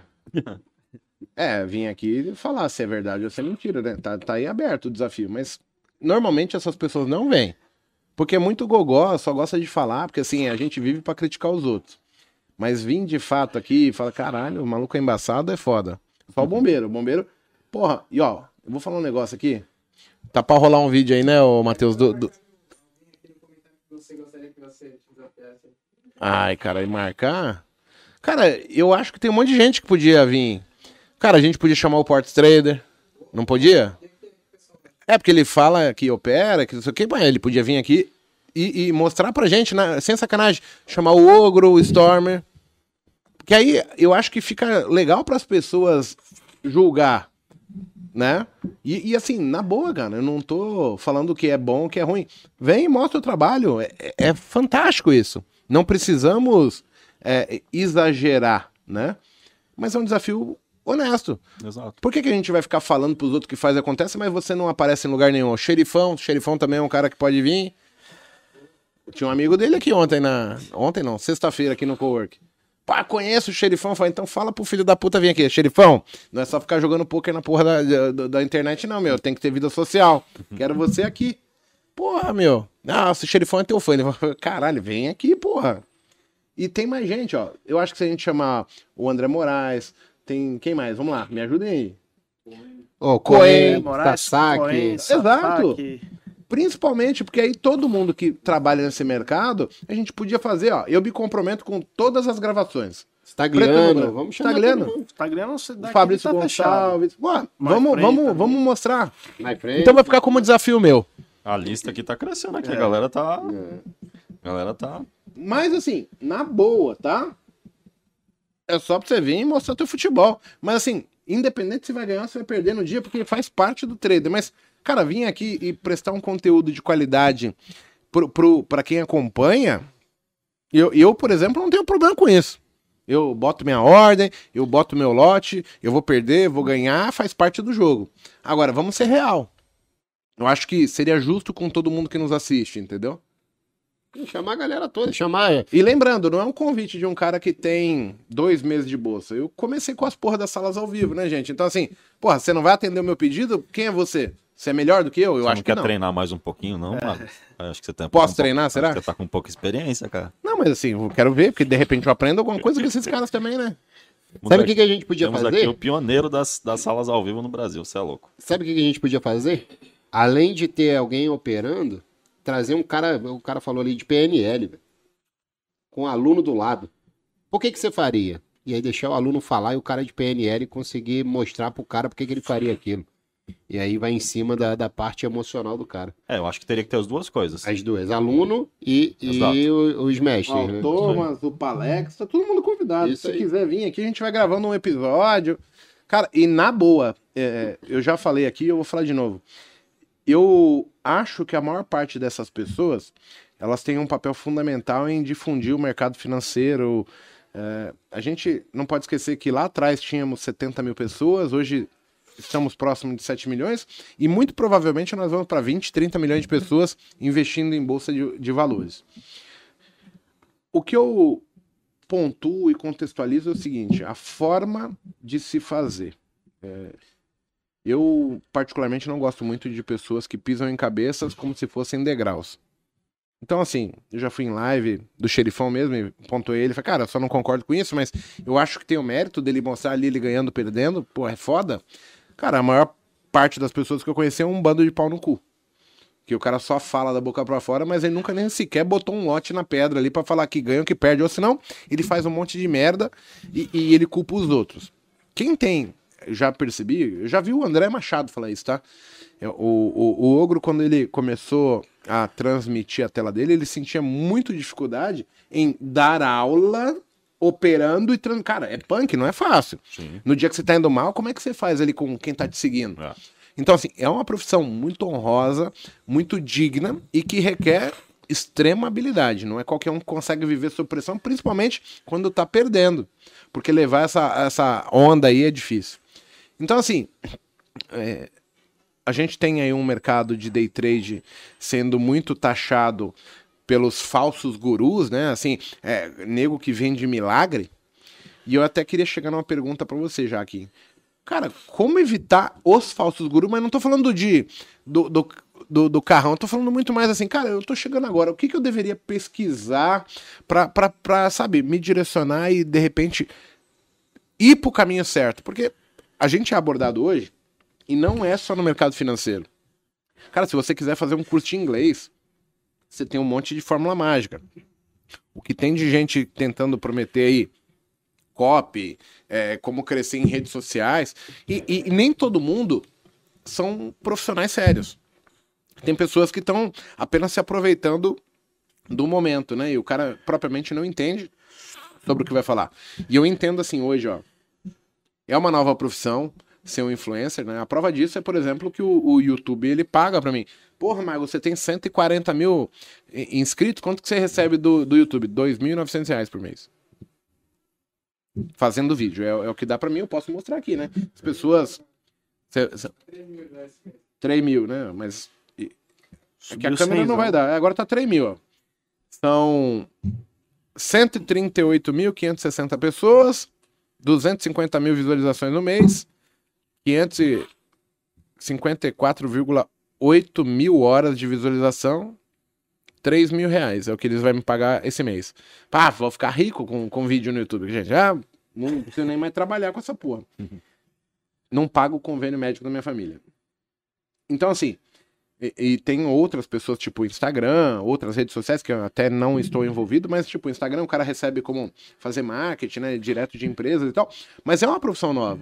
É, eu, por exemplo, não tenho mais TV na minha casa, então assim, o que, que eu assisto? Eu assisto rede social, ou é YouTube, ou é Netflix, eu faço o meu conteúdo, eu assisto aquilo que eu quero, né? Tem muito canal que eu gosto demais, cara. Eu gosto de um canal chamado o, o- o Hipócritas. Cara, eu dou muita risada com aquele canal. E eu acho os caras que têm a mesma linha de pensamento que eu. É, então, assim, eu gosto, né? Tem o Pastor Arnaldo, cara, adoro. Então, assim, é é, Petrópolis, esse cara. é- é um conteúdo, cara, que, tipo, eu faço o meu. Então, assim, a gente tem uma nova profissão. É, só que, até pra você que tá olhando isso, você fala, "Pô, vou tentar fazer. Eu sugeriria que vocês olhassem pros filhos de vocês e falassem, cara, ah, o mercado de trabalho mudou, então assim, de repente dar uma ênfase, é, tentar direcionar para a parte de tecnologia aí, de, de internet, que, que é uma coisa que eu acho que ainda tem muito para evoluir, né? A gente vê aí o tal do metaverso aí, né? Cara, as coisas vão ser virtual e é, o valor que se dá hoje para essas coisas, talvez lá na frente mude, é, o, o, o quanto se paga para você que tem o, o controle do cliente, né? O, tem o público ali sendo seu seguidor, né? Então, o influencer é o cara que vai chegar e vai conseguir falar, ah, gente, eu tô usando essa churrasqueira aqui, essa chopeira aqui, você pode comprar, pode fazer não sei o que, dar uma olhada lá. E, e, assim, é como se você tivesse uma indicação, né? De alguém que comprou, usou e falou, cara, ó, aquele cara que eu sigo, que é meu fã, é, é, ele tem aquilo, pô, então deve ser legal. Então... O mundo se tornou digital, né? Exato. É verdade. Então, assim, te, temos novas áreas. O que cabe a gente é evoluir e entender que está mudando. Não é porque eu acho que é o contrário, ou não me adaptei. É a história do Bitcoin, por exemplo. Eu ainda tenho dificuldade com criptomoeda, não sei qual que é a sua, mas, cara, é uma realidade criptomoeda. Bitcoin, Ethereum, não sei o quê. Eu só tomei no cu até agora, mas faz parte. Estou começando. Avião. O que, que você poderia dizer para essas pessoas que, que. Fugir do falso guru. É, estão chegando, mas assim, não é fugir. É como o cara evita. Porque, tipo, estão ali em todas as áreas. Até no dia a dia vai entrar um picareta na sua loja. Vai ter alguém que tá lá. Como que eu posso fazer para no mercado financeiro é, tentar não cair ne nesse caminho? Eu acho que dá para fazer analogia com outras coisas que a gente se propõe a fazer na vida quero, eu quero fazer medicina. Onde você quer fazer? Ah, eu quero estudar na faculdade tal. Então você já tem aquela faculdade como uma referência, uma, uma, uma, uma visão boa daquilo, né? O mercado não pode ser diferente, na minha opinião. Cara, quero fazer day trade. Quais são as referências de day trade? Quando eu falo referência, não é o cara que abriu um Instagram faz seis meses hum. e já tá pagando de consistente lá, comprou seguidor, tem 350 mil seguidores e fica postando num carro conversível. E nem tô falando aqui que é o lance do carro, associando a pessoa do carro, não. Tô falando que hoje em dia virou moda isso aí. É uma Lamborghini com. Nem sei se é alugado ou comprado. Espero que seja comprado sucesso pro cara. Mas, cara, é abanando dinheiro, é nota de 50. é um, cara fala, é um cara falando que não, porque eu sou amigo dos famosos, não sei o que, quer operar comigo. Esse é o pior, na minha opinião. Você entende, não? É. Então, cara, é, é, procure as referências. A partir do momento que você encontrar as referências, você vai começar a consumir o conteúdo gratuito que essas referências têm. Cara, entra no YouTube e assiste um pouco o Monteiro. Entra no YouTube e assiste um pouco o Mago. Cara, todo mundo aqui, e tenho certeza que todo mundo tá ouvindo, tem um detector de coisa errada. Cara, a vida ensina você a ter isso. E se você não tem ainda esse detector, desculpa, cara, você tá, tipo assim, tá em outro planeta, entendeu? Então, entra e assiste. E eu não tô falando que tem que comprar o curso do Monteiro, comprar o curso do Mago, vir aqui pagar o, o, o, o coworking, não. Muito pelo contrário. No final, de, no final do período, quando você terminar de consumir o conteúdo do, do Monteiro, talvez você vai falar assim, cara, Monteiro é gente boa e tudo, mas não é o que eu tô é procurando para mim. Justo. Aí de repente, cara, ele cai lá na live do André Moraes, que é uma referência também. Esse, ele fala: Putz, agora me encontrei. O cara tem a didática que eu, que eu procuro, é uma referência, já pesquisei no Google. Cara, não tem nada de errado. É um cara que começou no mercado, não foi ontem, tá desde 2004, 2005 no mercado. E é o que eu tô procurando pro meu perfil. Cara, a partir daqui a coisa começa a funilar. Aquele universo gigantesco de pessoas, cara, tinha 20 influencers aqui. Cara, se tornaram dois ou três que você vai estar lá na frente seguindo, entendeu? E, cara, se dedique a consumir todo o conteúdo possível desse, desse profissional. É a estratégia que eu usaria, tá? Eu chegando hoje no mercado. Perfil de, de, de, de, de gente que começou faz seis meses, um ano e que tem lá um milhão de seguidor, cara, desculpa, já dá para desconfiar. Sabe por quê? Esse cara trabalha de uma forma, ele vende algo que todos os profissionais sérios não fazem. Olha quantos anos o André Moraes está no mercado. Vou usar a referência do André. Olha quantos anos o Igor está no mercado. Não estou falando que eles são os melhores e nem estou falando que eles são, cara, é, a oitava maravilha para todo mundo aqui. Mas, cara, você compara com um moleque que chegou faz um ano. O Igor tem 138 mil inscritos no, no YouTube. Por Esse moleque faz... foi aluno dele. Porque ele faz um trabalho sério. Sim. Ele fala a verdade. Agora, se o Igor chegasse todo dia no YouTube, cara, virasse um stand-up, de conteúdo que, cara, vamos não sei o que, ganhar um rio de dinheiro, vendendo o tempo todo facilidade, não te jogando a real e não dando a cara a tapa, tomando loss ao vivo, batendo meta ao vivo, te puxando a orelha ao vivo, porque a gente puxa bastante a orelha, mas a gente puxa a orelha não porque a gente é chato, porque a gente é ruim. É porque a gente quer o melhor para todo mundo. E um puxão de orelha, cara, faz você parar e repensar. É diferente de eu chegar aqui e passar a mão na sua cabeça.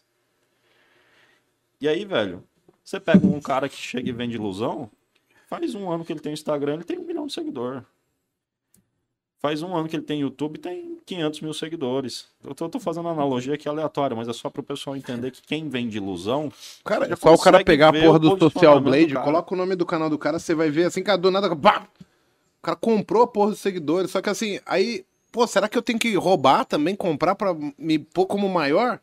Os caras não entendem. É barato, é 2 mil reais, você põe 20 mil seguidores no teu canal. E sabe o que é mais louco, cara? Alguns focam em se desenvolver de uma outra forma, né? De empreender. Igor tem várias empresas, eu, sócio do Igor, em várias empresas. Cara, a gente poderia, poder, de repente, fazer o seguinte, cara, vou meter o louco aqui, vou comprar um, uma Ferrari, tá certo? Vou começar a fazer um monte de vídeo. Cara, vou me desvincular da XP, vou pegar e só vou postar os games. Cara, alavanca, nem que faça a média o dia inteiro. Opa, aqui deu, deu, deu 5 mil.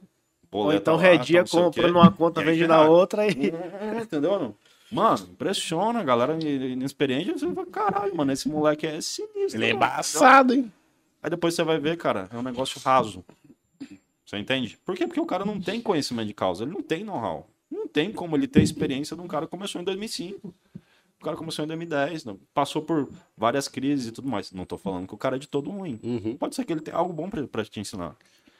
Mas é esse o caminho que eu faria pra, pra filtrar. Não sei vocês. Impressionante é que quem chega pra gente, a grande maioria do perfil, é o machucado que passou por esses caras antes, né?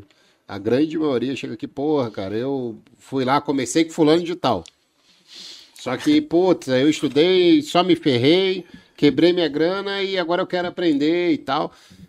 Então, a galera chega pra cá machucada. Já chega, tipo, num processo de. Ah, conheci o mercado eh, financeiro, é mil maravilhas. País, é Alice no País das Maravilhas. Quando vê que não é, tipo, aí, aí vai tentar falar com ele. Você ou quer um exemplo? Pessoa, Você quer tipo um assim, exemplo? Cara, eu tá quero com- ajuda. A gente tá com 718 pessoas online. Eu não vejo ninguém falando assim, porra, eu só virei a chave por causa de fulano ou ciclano que todo mundo contextualiza como picareta. Aham. Ou seja, esse cara que fala que forma todo mundo, não tem um filho da puta aqui que fala, caralho, eu aprendi com esse cara. Sabe quem tá no chat? Kemoku. Calma, Aquele cara da cerveja. Obrigado, Obrigado, hein? Kemoku. É, tá né? É, ó, olha aí, ó. Olha o nome dele. Robson. Robson, Robson o quê?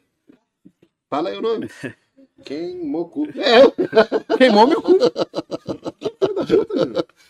o Igor tava achando que era sacanagem, Robson. O o. O colega perguntou aqui, Kim, onde encontrar vocês, você nas redes sociais? Cara, com esse nome aqui é praticamente impossível não me encontrar. Só tem que Só tomar digitar cuida- com Y. Só tem que tomar cuidado com os fakes. Hoje em dia o mundo digital tá, tá uma coisa bizarra. É só digitar meu nome, Aliakim Pereira de Sá no, no YouTube e arroba Aliakim Pereira de Sá no Instagram. Não tem como não achar. Cara bonito desse com esse nome. E ontem a menina lá acertou seu nome lá da, da recepção da. Cuidado pra não me assim. condenar, né, cara? Já tinha ido outras vezes, né? Entendeu? O pai já foi lá.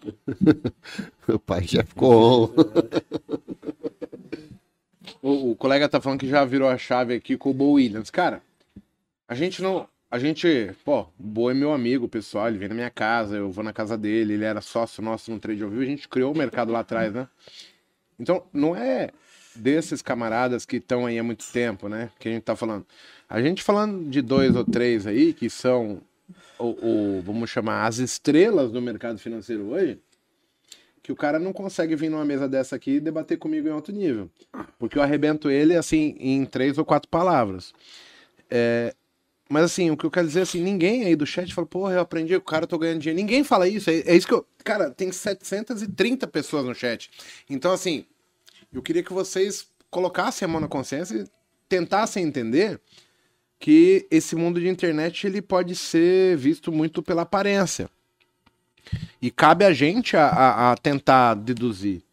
E como eu falei, eu não tô questionando, porque na verdade eu talvez seja o, o do mais cético, onde eu entendo que tudo funciona, nada funciona. E quem ganha dinheiro são pessoas, não, não métodos. Então, se a gente colocar na ponta do lápis aí, eu vou poder precisar que assim, sim, de repente é possível o cara ganhar fazendo aquelas merda que ele faz ali. Às vezes só não vai ser possível você, iniciante, conseguir fazer aquilo, porque requer ter capital, requer, tipo, ter margem e, e, de repente não é o teu perfil. Talvez seja um exemplo, ah, eu posso, quando eu evoluir, chegar nesse nível, mas não é a primeira entrada e os caras vendem como se fosse um passe de mágica, entendeu? Isso que é foda.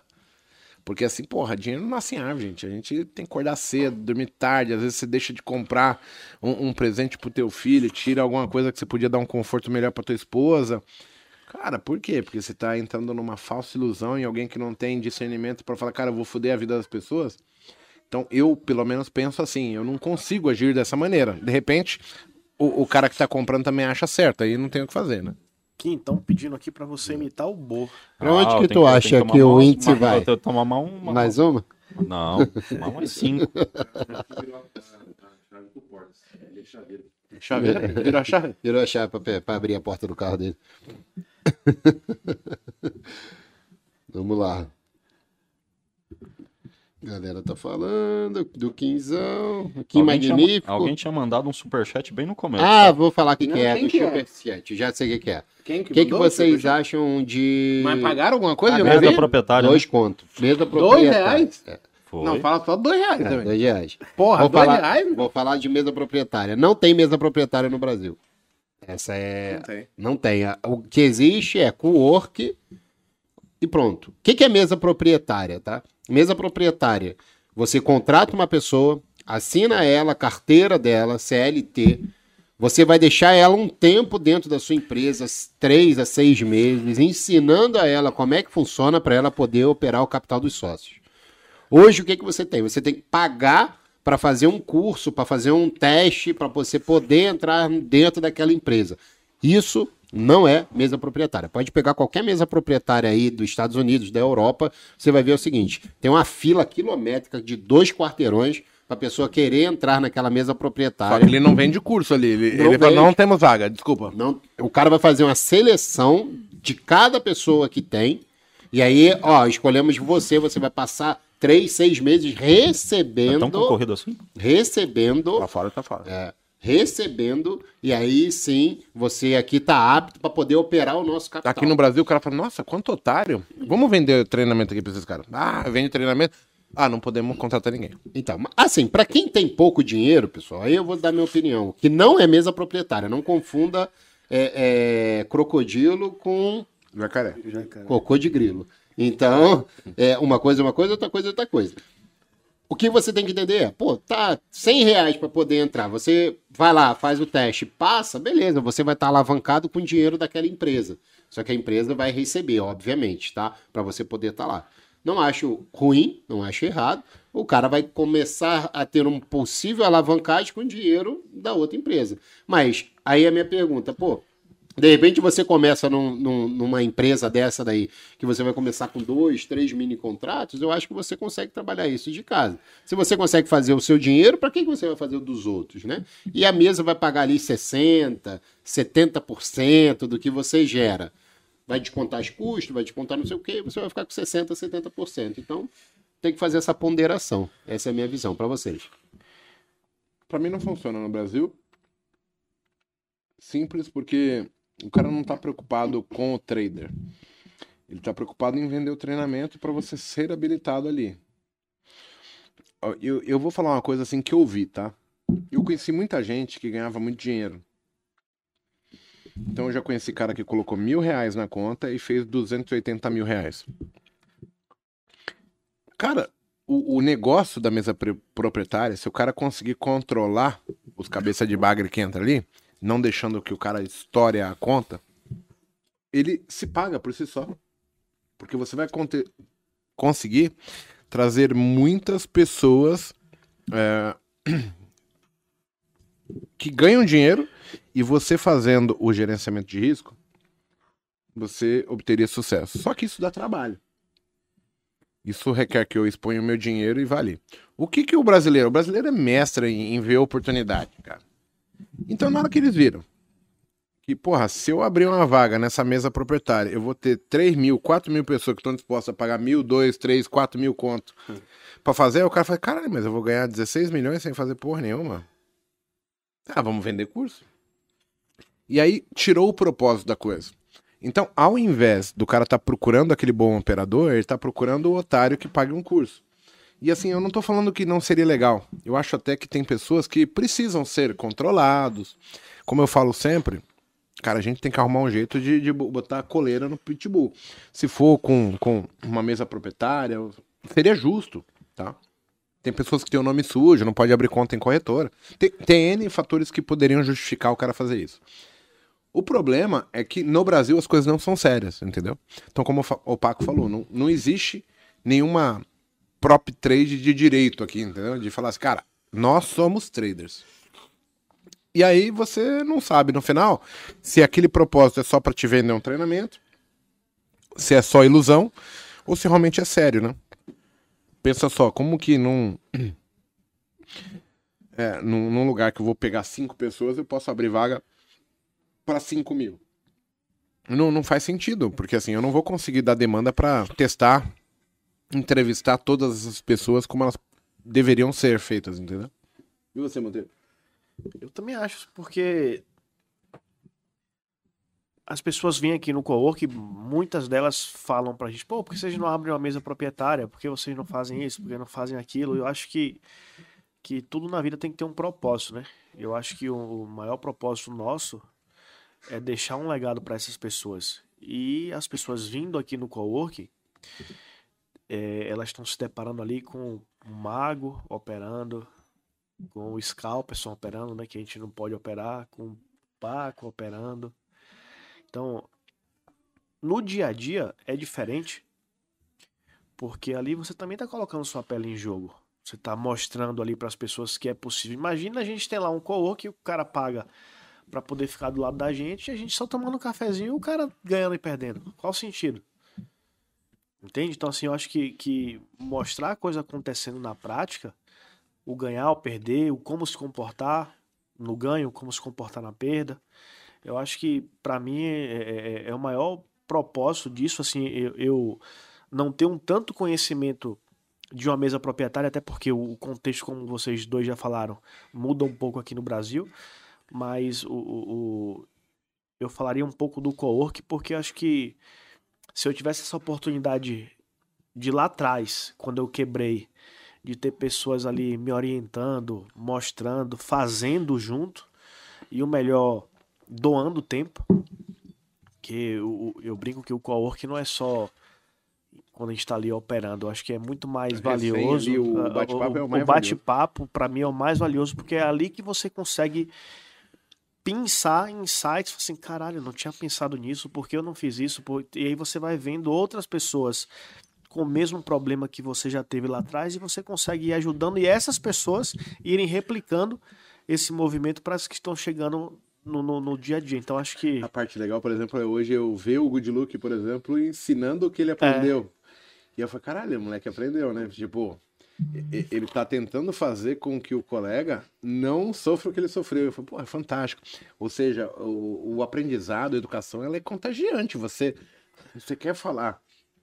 E a corrente do bem também, de você querer levar o legado ali que você. Porra, imagina um cara que tava perdendo 8 mil por mês. Aí do nada, o cara começa a empatar, que já tá deixando de perder 8 mil, e daqui a pouco o cara tá fazendo 8, 10, 12 mil no mês. Porra, é gratificante pro cara.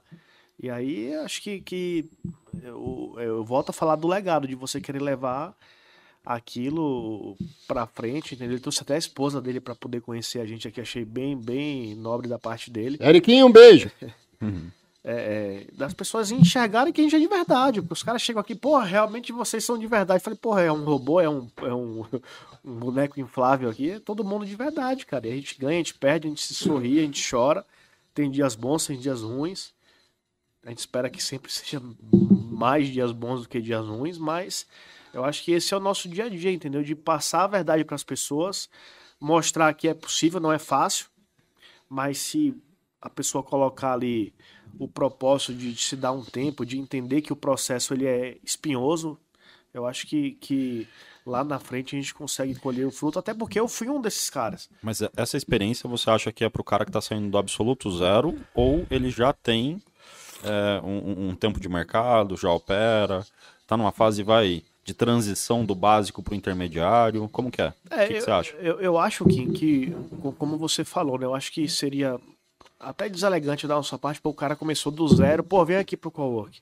Até porque a gente também tem um conteúdo gratuito da sala ao vivo. Pô, vai lá, passa dois, três meses na sala, começa a entender a nossa linguagem, o que a gente está falando, como a gente se comporta, se é pro cara ou se não é pro cara, que de repente o cara chega aqui e fala assim, porra, Perfeito. não me É adaptei, sabe? E não é pelo dinheiro. Quantas e quantas vezes a gente chega aqui o cara, não, eu quero fechar hoje o, o co-work na emoção, que a gente poderia pensar o cara, não, cara, vai pra casa, pensa, passa o final de semana, vê se é pra você, assiste duas, três lives nossa pra ver se de repente enquadra e aí tem a ver com caráter, entendeu? É Não é, eu pelo ia falar, exatamente isso.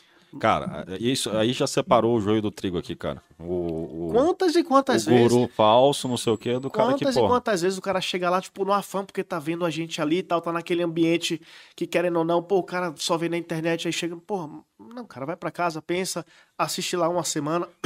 E aí, se de repente for pra você, você volta, a gente vai estar aqui do mesmo jeito. E eu acho que isso muda vidas.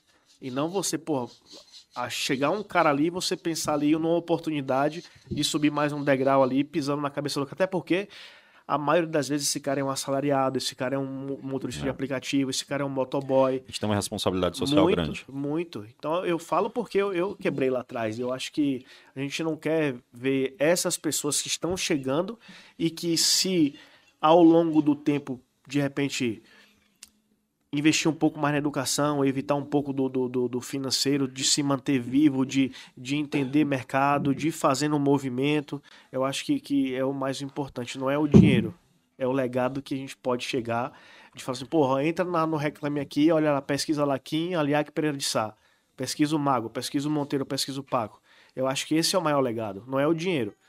Porque dinheiro cada um aqui tem nas medidas das devidas proporções, mas e o que é que vale isso, entendeu? Se eu chegar na deitar na minha cama e não É colocar a cabeça no travesseiro e dormir com a consciência tranquila. Isso pra mim não tem preço, é intangível.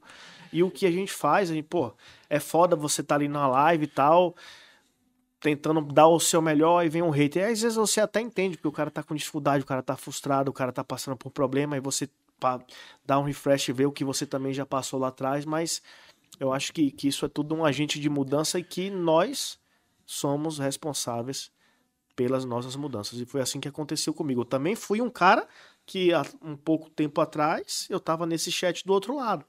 Só que eu falei assim, pô, eu quero estar do lado desses caras, quero ser tão bom quanto esses caras, e o que é que eu preciso fazer para chegar para estar com esses caras? E aí você constrói sua história e não fica chorando, lamentando. E vo- você vai fazendo. Ah, pô, chegou. Como é, que- como é que você chegou? Não sei, cara. Eu Só fui isso- indo, Eu entendeu? falo isso com frequência na, na minha live. Cara, é, o Igor e o André eram, uma, uma- uma refe- eram referências pra mim, não no sentido de, cara, eu sou competitivo, invejo, ou coisa do tipo. Mas não, mano, cê- cara, você tem que tentar levar a régua mesmo. Claro. Meu sonho era, cara, eu quero operar igual, quero operar tão bem quanto esse cara. Como que ele consegue ver essa operação, sabe? A minha batalha lá no comecinho, quando eu conheci eles, era essa, cara. É, é, eles se tornaram realmente, assim, meus ídolos, entendeu? E a experiência que eu, que eu, que eu tenho de vida, por tudo que aconteceu na, na, na minha trajetória, é muito parecida com, com, com a de vocês. Porque vocês também conheceram ele como, como alunos. Sim, sim. E, cara, hoje vocês são sócios. Vocês têm noção do que é isso? E mais do que isso, vocês têm noção do que está sendo construído daqui para frente? E a responsabilidade, né? E a responsabilidade? Cara, isso, na minha opinião, não tem preço. Sabe? É, é, é um negócio que. Puta que pariu. E, e o bom nosso, né, que, é que a gente consegue deitar tranquilamente pra dormir. Eu sei que se amanhã eu for no shopping com a minha filha, com a minha família, não vai ter um cara que vai, tipo, você é um pilantra, um safado, não sei o quê. Ninguém vai me abordar dessa forma, entendeu? É. Porque caráter, honestidade não se compra. Ou você tem, ou você não tem. E eu sempre aprendi isso com meu pai. Meu pai falou, É tipo, impressão minha ou você emocionou agora? não, é que é normal. É porque a gente vê o filme lá de trás, como a gente passa. Quando você falou, ah, vocês. Tipo, comecei assim, pô, eu lembro da. Por que disso? Que eu lembro daquele dia que eu vim aqui na feira da, da, da moto, que a gente foi junto. Eu, você, teve o meu amigo do Rio, Eu sei, você Pedro. umas fotos minhas, né? É, então, não, não foi. É, provas, depois, tem provas. foi depois. Tem provas. Mas aquele dia lá, porra, eu lembro você comentando comigo, pô, cara, tô batendo 50. E eu falo, caralho, velho, eu quero bater 50 mil contratos também, o que, é que eu tenho que fazer e tal. E um tempo depois eu me via batendo, tipo, 500 mini. E eu falava, caralho, Olha os caras conseguiram, velho, e eu consegui. E, e, e é uma diferença, tipo, eu sempre quis é, é, ser igual vocês. Ser igual o Kim, é, ter a paciência do Kim, ter a habilidade do mago, ter o alongamento de, de, de trade do André. Sempre quis. A inteligência do Bo. Bo é uma máquina de inteligência. Só que depois de um tempo de querer ter, ser tantos vocês, eu acabei me decepcionando. Por quê? Porque eu não conseguia ser igual vocês. Jamais vai ter a minha orelha aqui. É, exatamente. O que que acontecia? Eu não precisava ser igual vocês. Eu só precisava entender o que vocês viam nas operações. Ninguém pensa igual a ninguém. Ninguém vai. Porra, o que, que o Paco tá pensando? Mas se vocês pegarem, tipo, o feeling, a percepção de cada um que tá vendo naquele momento, foi aí que muito mudou pra mim. Tipo, eu não queria mais ser o Kim, mas eu queria entender o que o Kim tava vendo naquela operação, o que o Mago tava vendo, o que o André tava vendo, pra eu poder, na hora de entrar, falar, porra, o Mago não faria isso por causa disso e disso e disso. O Kim não faria isso por causa disso e disso e disso. Depois que eu comecei a interpretar o mercado dessa maneira, pra mim fez toda a diferença. Cara, vocês sabem que eu gosto de moto pra caramba, né? Ele tá aqui no. Ele estava aí, não sei se ainda está. O Ciro. É piloto Sim, de sim. moto e tal. Cara, Aqui, ó, o- Ciro Ishimitsu e- esse mesmo. Júnior. Esse cara aí mesmo. Cara, eu sou fã dele, entendeu? Hoje, pra mim, ele e o Lucas Torres, que eu conheci através dele, são duas referências. É, é neles que eu tô mirando, entendeu? É, é- é próximo deles que eu quero Ciro, é o estar. Ciro? É o Ciro, o Ciro, é. Ent- Então, cara, é, ent- entende como que, que é importante? A gente, é, eu, o Igor, vocês, nós somos inspiração pra muita gente. O Ciro é uma inspiração pra mim como piloto de moto. Aproveitando aqui, o Gaudier também mandou mensagem aqui no meu privado. Gaudier, beijo no coração. Melhor dentista desse Brasil. É o cara que cuida de mim. É o único cara que eu tenho coragem de abrir a boca, porque, cara, mano, já pensou eu sorrir sem essa presa aqui, velho? Não tá, entendeu? Não posso perder. Essa presa foi foda. Não, sem essa presa aqui fodeu, entendeu? Gaudier, beijo no coração, cara. É, Então, velho, eu lembro dessa referência que eu tinha do Igor do André. Putz, velho, quero ser igual a eles, que é o que você falou. Não sou 100% igual. Não tem como ser. Eu me desenvolvi de, outra, de outras maneiras, de outras formas. Se colocar eu do lado do Igor, provavelmente não vão ser todas as operações que vão bater. Óbvio que divergir muito de região de compra e região de venda, isso acontece numa parcela muito Muito pequena. pequena, até porque é a mesma escola também. Exato. Mas, cara, sabe qual foi o período onde eu mais me senti feliz na fase que eu tava ali como aluno deles? É quando eu entrava na sala e falava, Igão, o que, que você acha da Vale? Tô pensando em fazer uma venda aqui. Sabe o que ele falava? Tá tão bonita que eu vou vender também. junto. E ele botava é a ordem lá ao vivo. É foda isso. E Blau. Cara, o Igão tava almoçando, tava na live do André. André, o que, que você acha da Petrobras? Vou fazer uma venda aqui. Vou entrar junto. Quem do céu? Essa de perder os dentes da frente. demais, cara. Você tá louco, daqui a pouco ele gritando: Eita, a bicicleta vai se atrás. Essa aqui quem mandou foi o Aliak, hein? Que eles me chamavam de Aliak nessa. Velho, você tem noção do que é isso? O cara que eu me espelhava, meu ídolo, começando a ver eu como um cara que tá, tá dando certo. Aí vem 2009 e os caras me dão a oportunidade de trabalhar com eles. Então, é isso. Eu acho que o pessoal tem que sonhar alto e. Mas sonhar, sabe? Só que, cara, não basta só sonhar e ficar com a bunda no, no- no sofá. Você tem que fazer acontecer. Você tem que ser o que o Igor falou lá no começo. Você quer ser o quê? O coadjuvante ou o que, que você quer ser da sua vida? É isso. Focar dia após dia em ser melhor, em seguir um- um- uma estratégia de como você vai conquistar o seu sonho. Sempre faço essa analogia. O que, que a maior parte dos brasileiros sonham Comprar carro, casa própria. Casa própria, comprar carro. Talvez a inversão seja, mas não foge muito disso. Cara, é um sonho tão grande do brasileiro que a maioria conquista. Por que, que a maioria conquista? O cara foca. Minha casa própria. Chat do Fábio Barreto, hein? 1,49. 1,49. O cara meteu um, um, um pônei aí. Dá pra comprar um Um cigarro. unicórnio porque cor-de-rosa. É, um colorido. unicórnio. Não sei nem se existe é colorido. Fabião. Pensa num cara sensacional. É, o Fabião tem. tem uma história com ele, viu? É, também Deve- tem. ele- levei ele pra tomar ele, uma. Ele veio aqui falando assim, porra, você acredita que eu fui desafiar o Kim também no rap?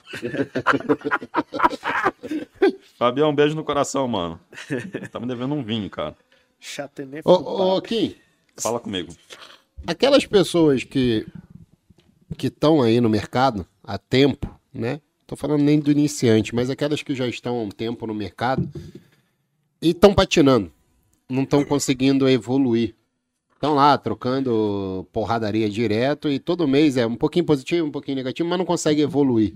Não consegue ver realmente que o mercado é é possível, né? Ela sempre fica com aquela pulga na orelha, atrás da orelha, assim, será que isso realmente é possível?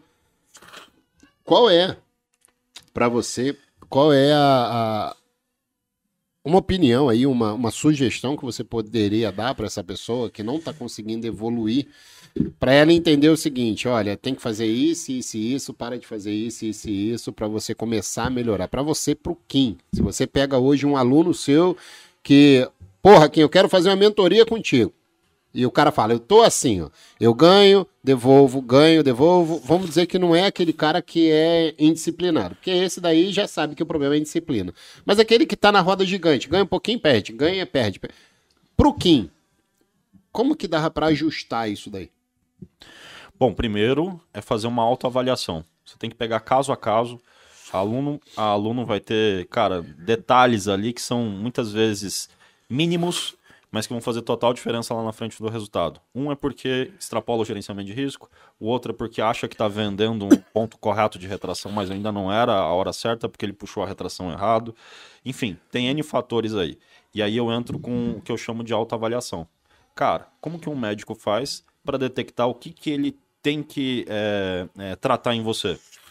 Cara, ele coleta várias informações através de alguns exames, mas primeiro através de um questionário. Você senta no consultório, ele vai falar: o que, que dói?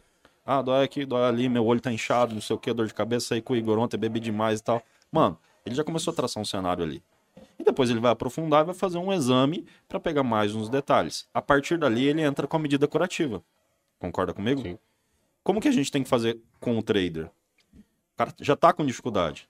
Cara, a minha mentoria vai ajudar? Com certeza vai, mas eu preciso mais a fundo.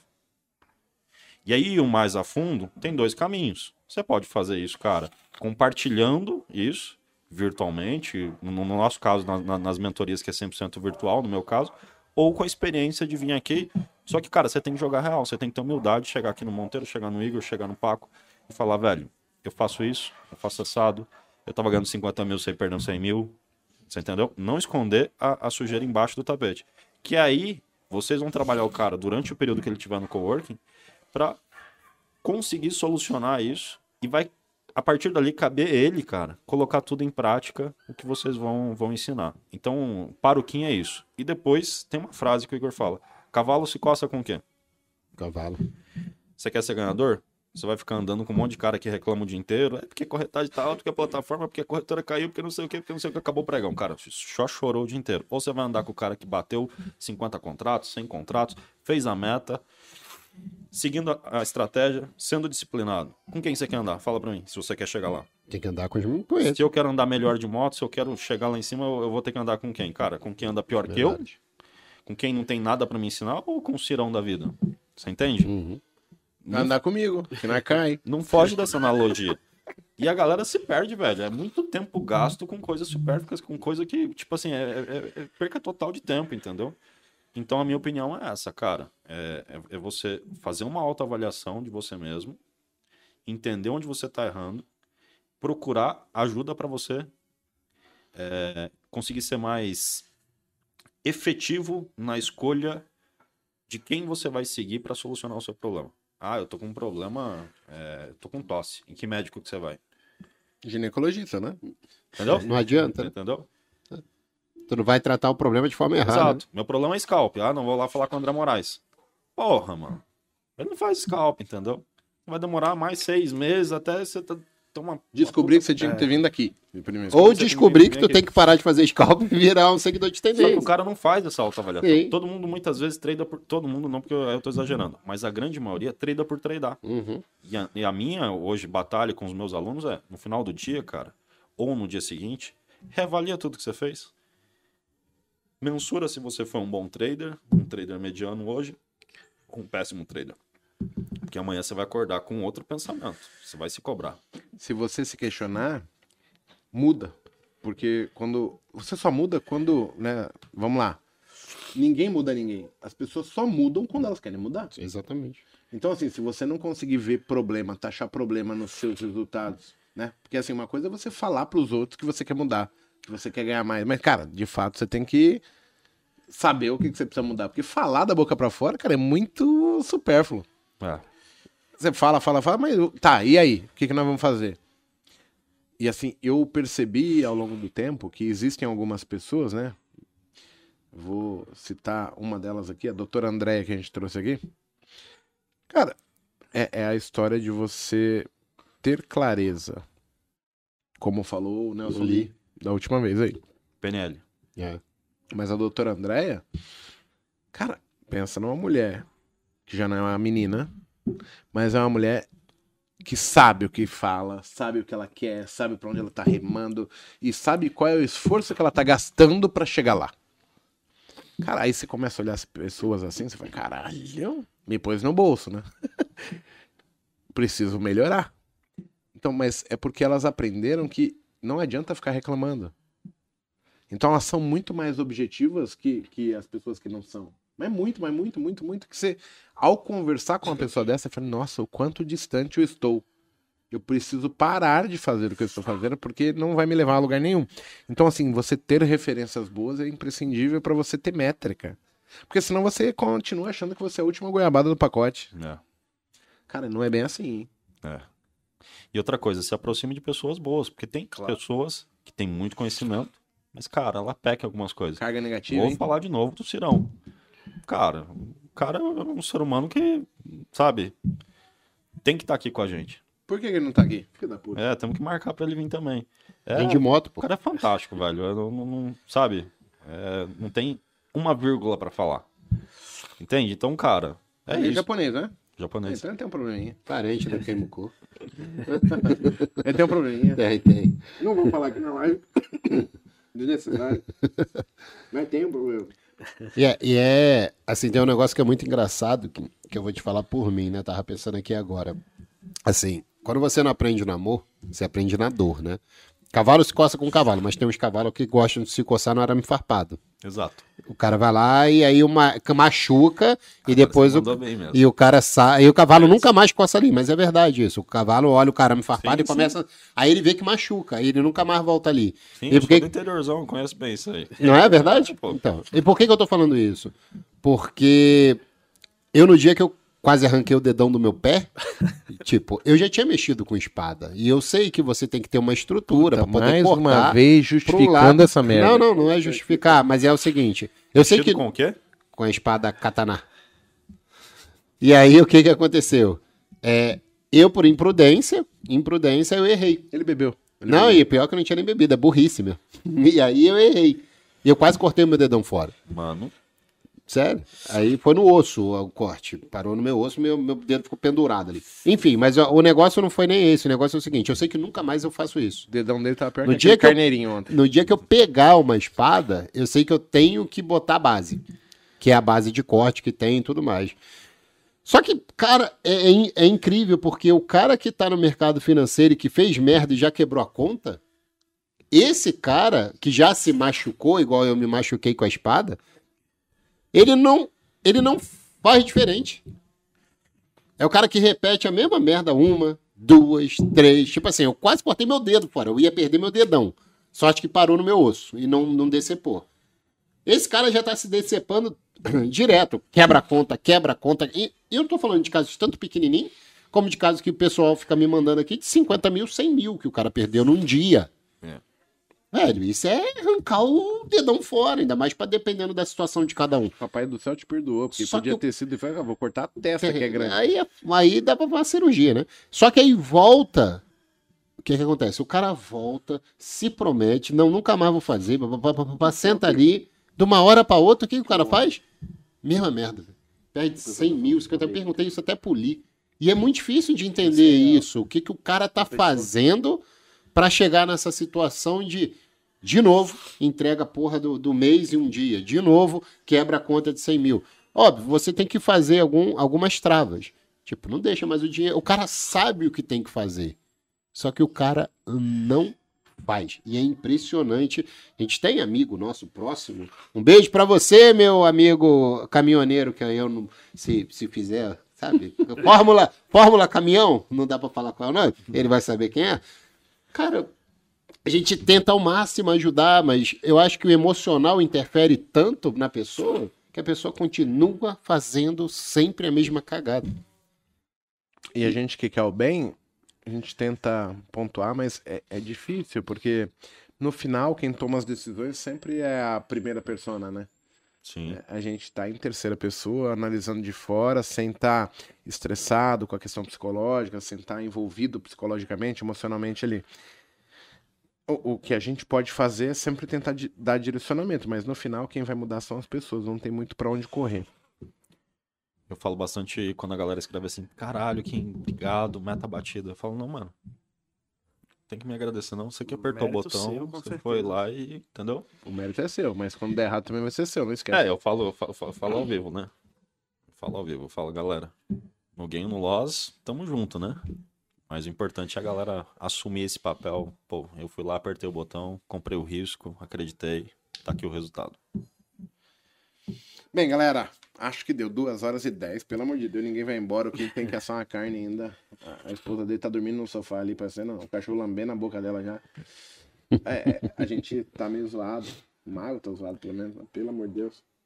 Então eu queria agradecer a presença do Kim, do Paco, do Monteiro. Cara, cada vez mais a gente tem mais pessoas aqui. E assim, é um bate-papo honesto, vamos dizer assim. A gente, o objetivo nosso tá em ajudar, em passar uma mensagem é, em mostrar que assim a gente está distante por, por questões é, territoriais muitas vezes mas cara todo mundo seja do mago ao, ao Kim analista o Paco Monteiro analista aos alunos aos caras que estão ali com a pele em jogo etc cara todo mundo sofre todo mundo tem os mesmos desejos, a gente quer vencer, a gente quer dar uma qualidade melhor de vida para nossa família. E, e, cara, eu, por mais que eu achasse que eu era bom, eu declinei em cima do meu ego. Tive que dar três, quatro passos para trás, diminuir a mão, tirar o pé do acelerador, recomeçar. E eu falo para vocês assim que na minha vida, esse cara aqui ele tem uma importância muito grande por ser sempre, sabe, aquela pessoa que estava ali como o ombro amigo, o cara que escutava, que estava preocupado com você, o mesmo cara que quando eu errava e quando eu erro até hoje, pontuava, porra, mas cara, vai tomar no cu, porra.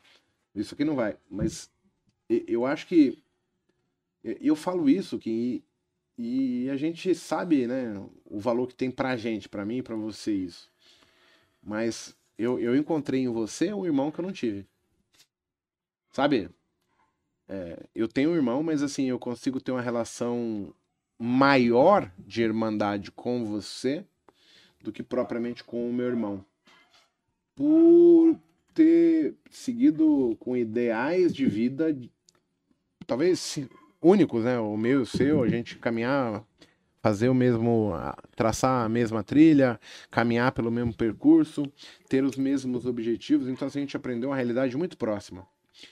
E, e, e eu vejo que muitas das pessoas estão tentando fazer um caminho solitário e, e eu acho que a gente se esquece que a gente é ser humano, que a gente tem alguns pontos fracos, que a gente vai falhar, que, que eu acho que é importante. Mas eu, eu ter pessoas ao meu lado que possam me auxiliar, me, me amparar, me, me pôr pra cima, me pontuar quando eu estou errado é imprescindível. Então, assim, eu, eu tive isso em você, tenho até hoje. É, eu sou muito grato a isso por entender que isso só me fez evoluir, só me fez a crescer. Eu erro, não, não tenho problema, mas eu acho que você ter pessoas assim ao seu lado vai te tornar um ser humano melhor. Então, assim, é, em um momento da minha vida ali no, no trade, eu entendendo que eu não conseguia me controlar, eu cheguei pra você e falei assim, cara, quando der meio-dia, meio pelo amor de Deus, me liga, cara, porque eu não tô conseguindo mais. Eu, eu, eu me tornei um viciado, eu ganho de manhã, destruo a porra toda tarde. E esse papel, essa amizade, esse compromisso, que você não tinha obrigação, né? Mas a, a, a lealdade de estar junto e, e fazer esse papel, para mim foi imprescindível. A gente tenta falar pro, pro pessoal aí que, que isso é importante, e eles talvez não saibam, a, não tenham a dimensão de quanto é importante você ter alguém é, que possa te cobrar, que possa, é, sabe? Eu ensino hoje, o João, né? Ele nasceu, ele tá com um ano e meio, né? E a gente fala sobre Deus para ele. Ah, Igor, mas você quer que ele seja religioso? Não. Eu preciso que ele tema alguma coisa. Então, assim, temer a Deus é o mínimo que ele vai ter. Saber que tem alguém que olha por nós, né? E naquele momento ali meu, no trade, você era o cara que eu temia. Eu temia de entregar uma boleta porque eu tinha descumprido o que eu falei, de ter queimado a largada. Então, esse apontamento de você ter alguém olhando por você preocupado, mas ao mesmo tempo que vai te cobrar, ele é importante para que a gente consiga se manter no, no, no trilho, sabe? Então, assim, eu só queria agradecer e deixar isso registrado o quanto é importante a sua amizade para mim, mas o quanto o papel de alguém que se preocupa com um amigo é legal, entendeu? Porque mais ou menos aqui todo mundo tem essa passagem. E, e eu vejo que isso foi imprescindível para a mudança, entendeu? É, esse compromisso de alguém que muitas vezes não é do seu dia a dia, mas é, é uma pessoa que ela realmente exerce o papel de amigo, preocupado, luta pelo seu sucesso, cara, faz com que a gente acorde de manhã e fale, não, peraí, hoje eu tenho que conseguir, eu vou vencer hoje. E isso, para mim, foi fator foda. Então, meu muito obrigado, cara, e obrigado pela presença.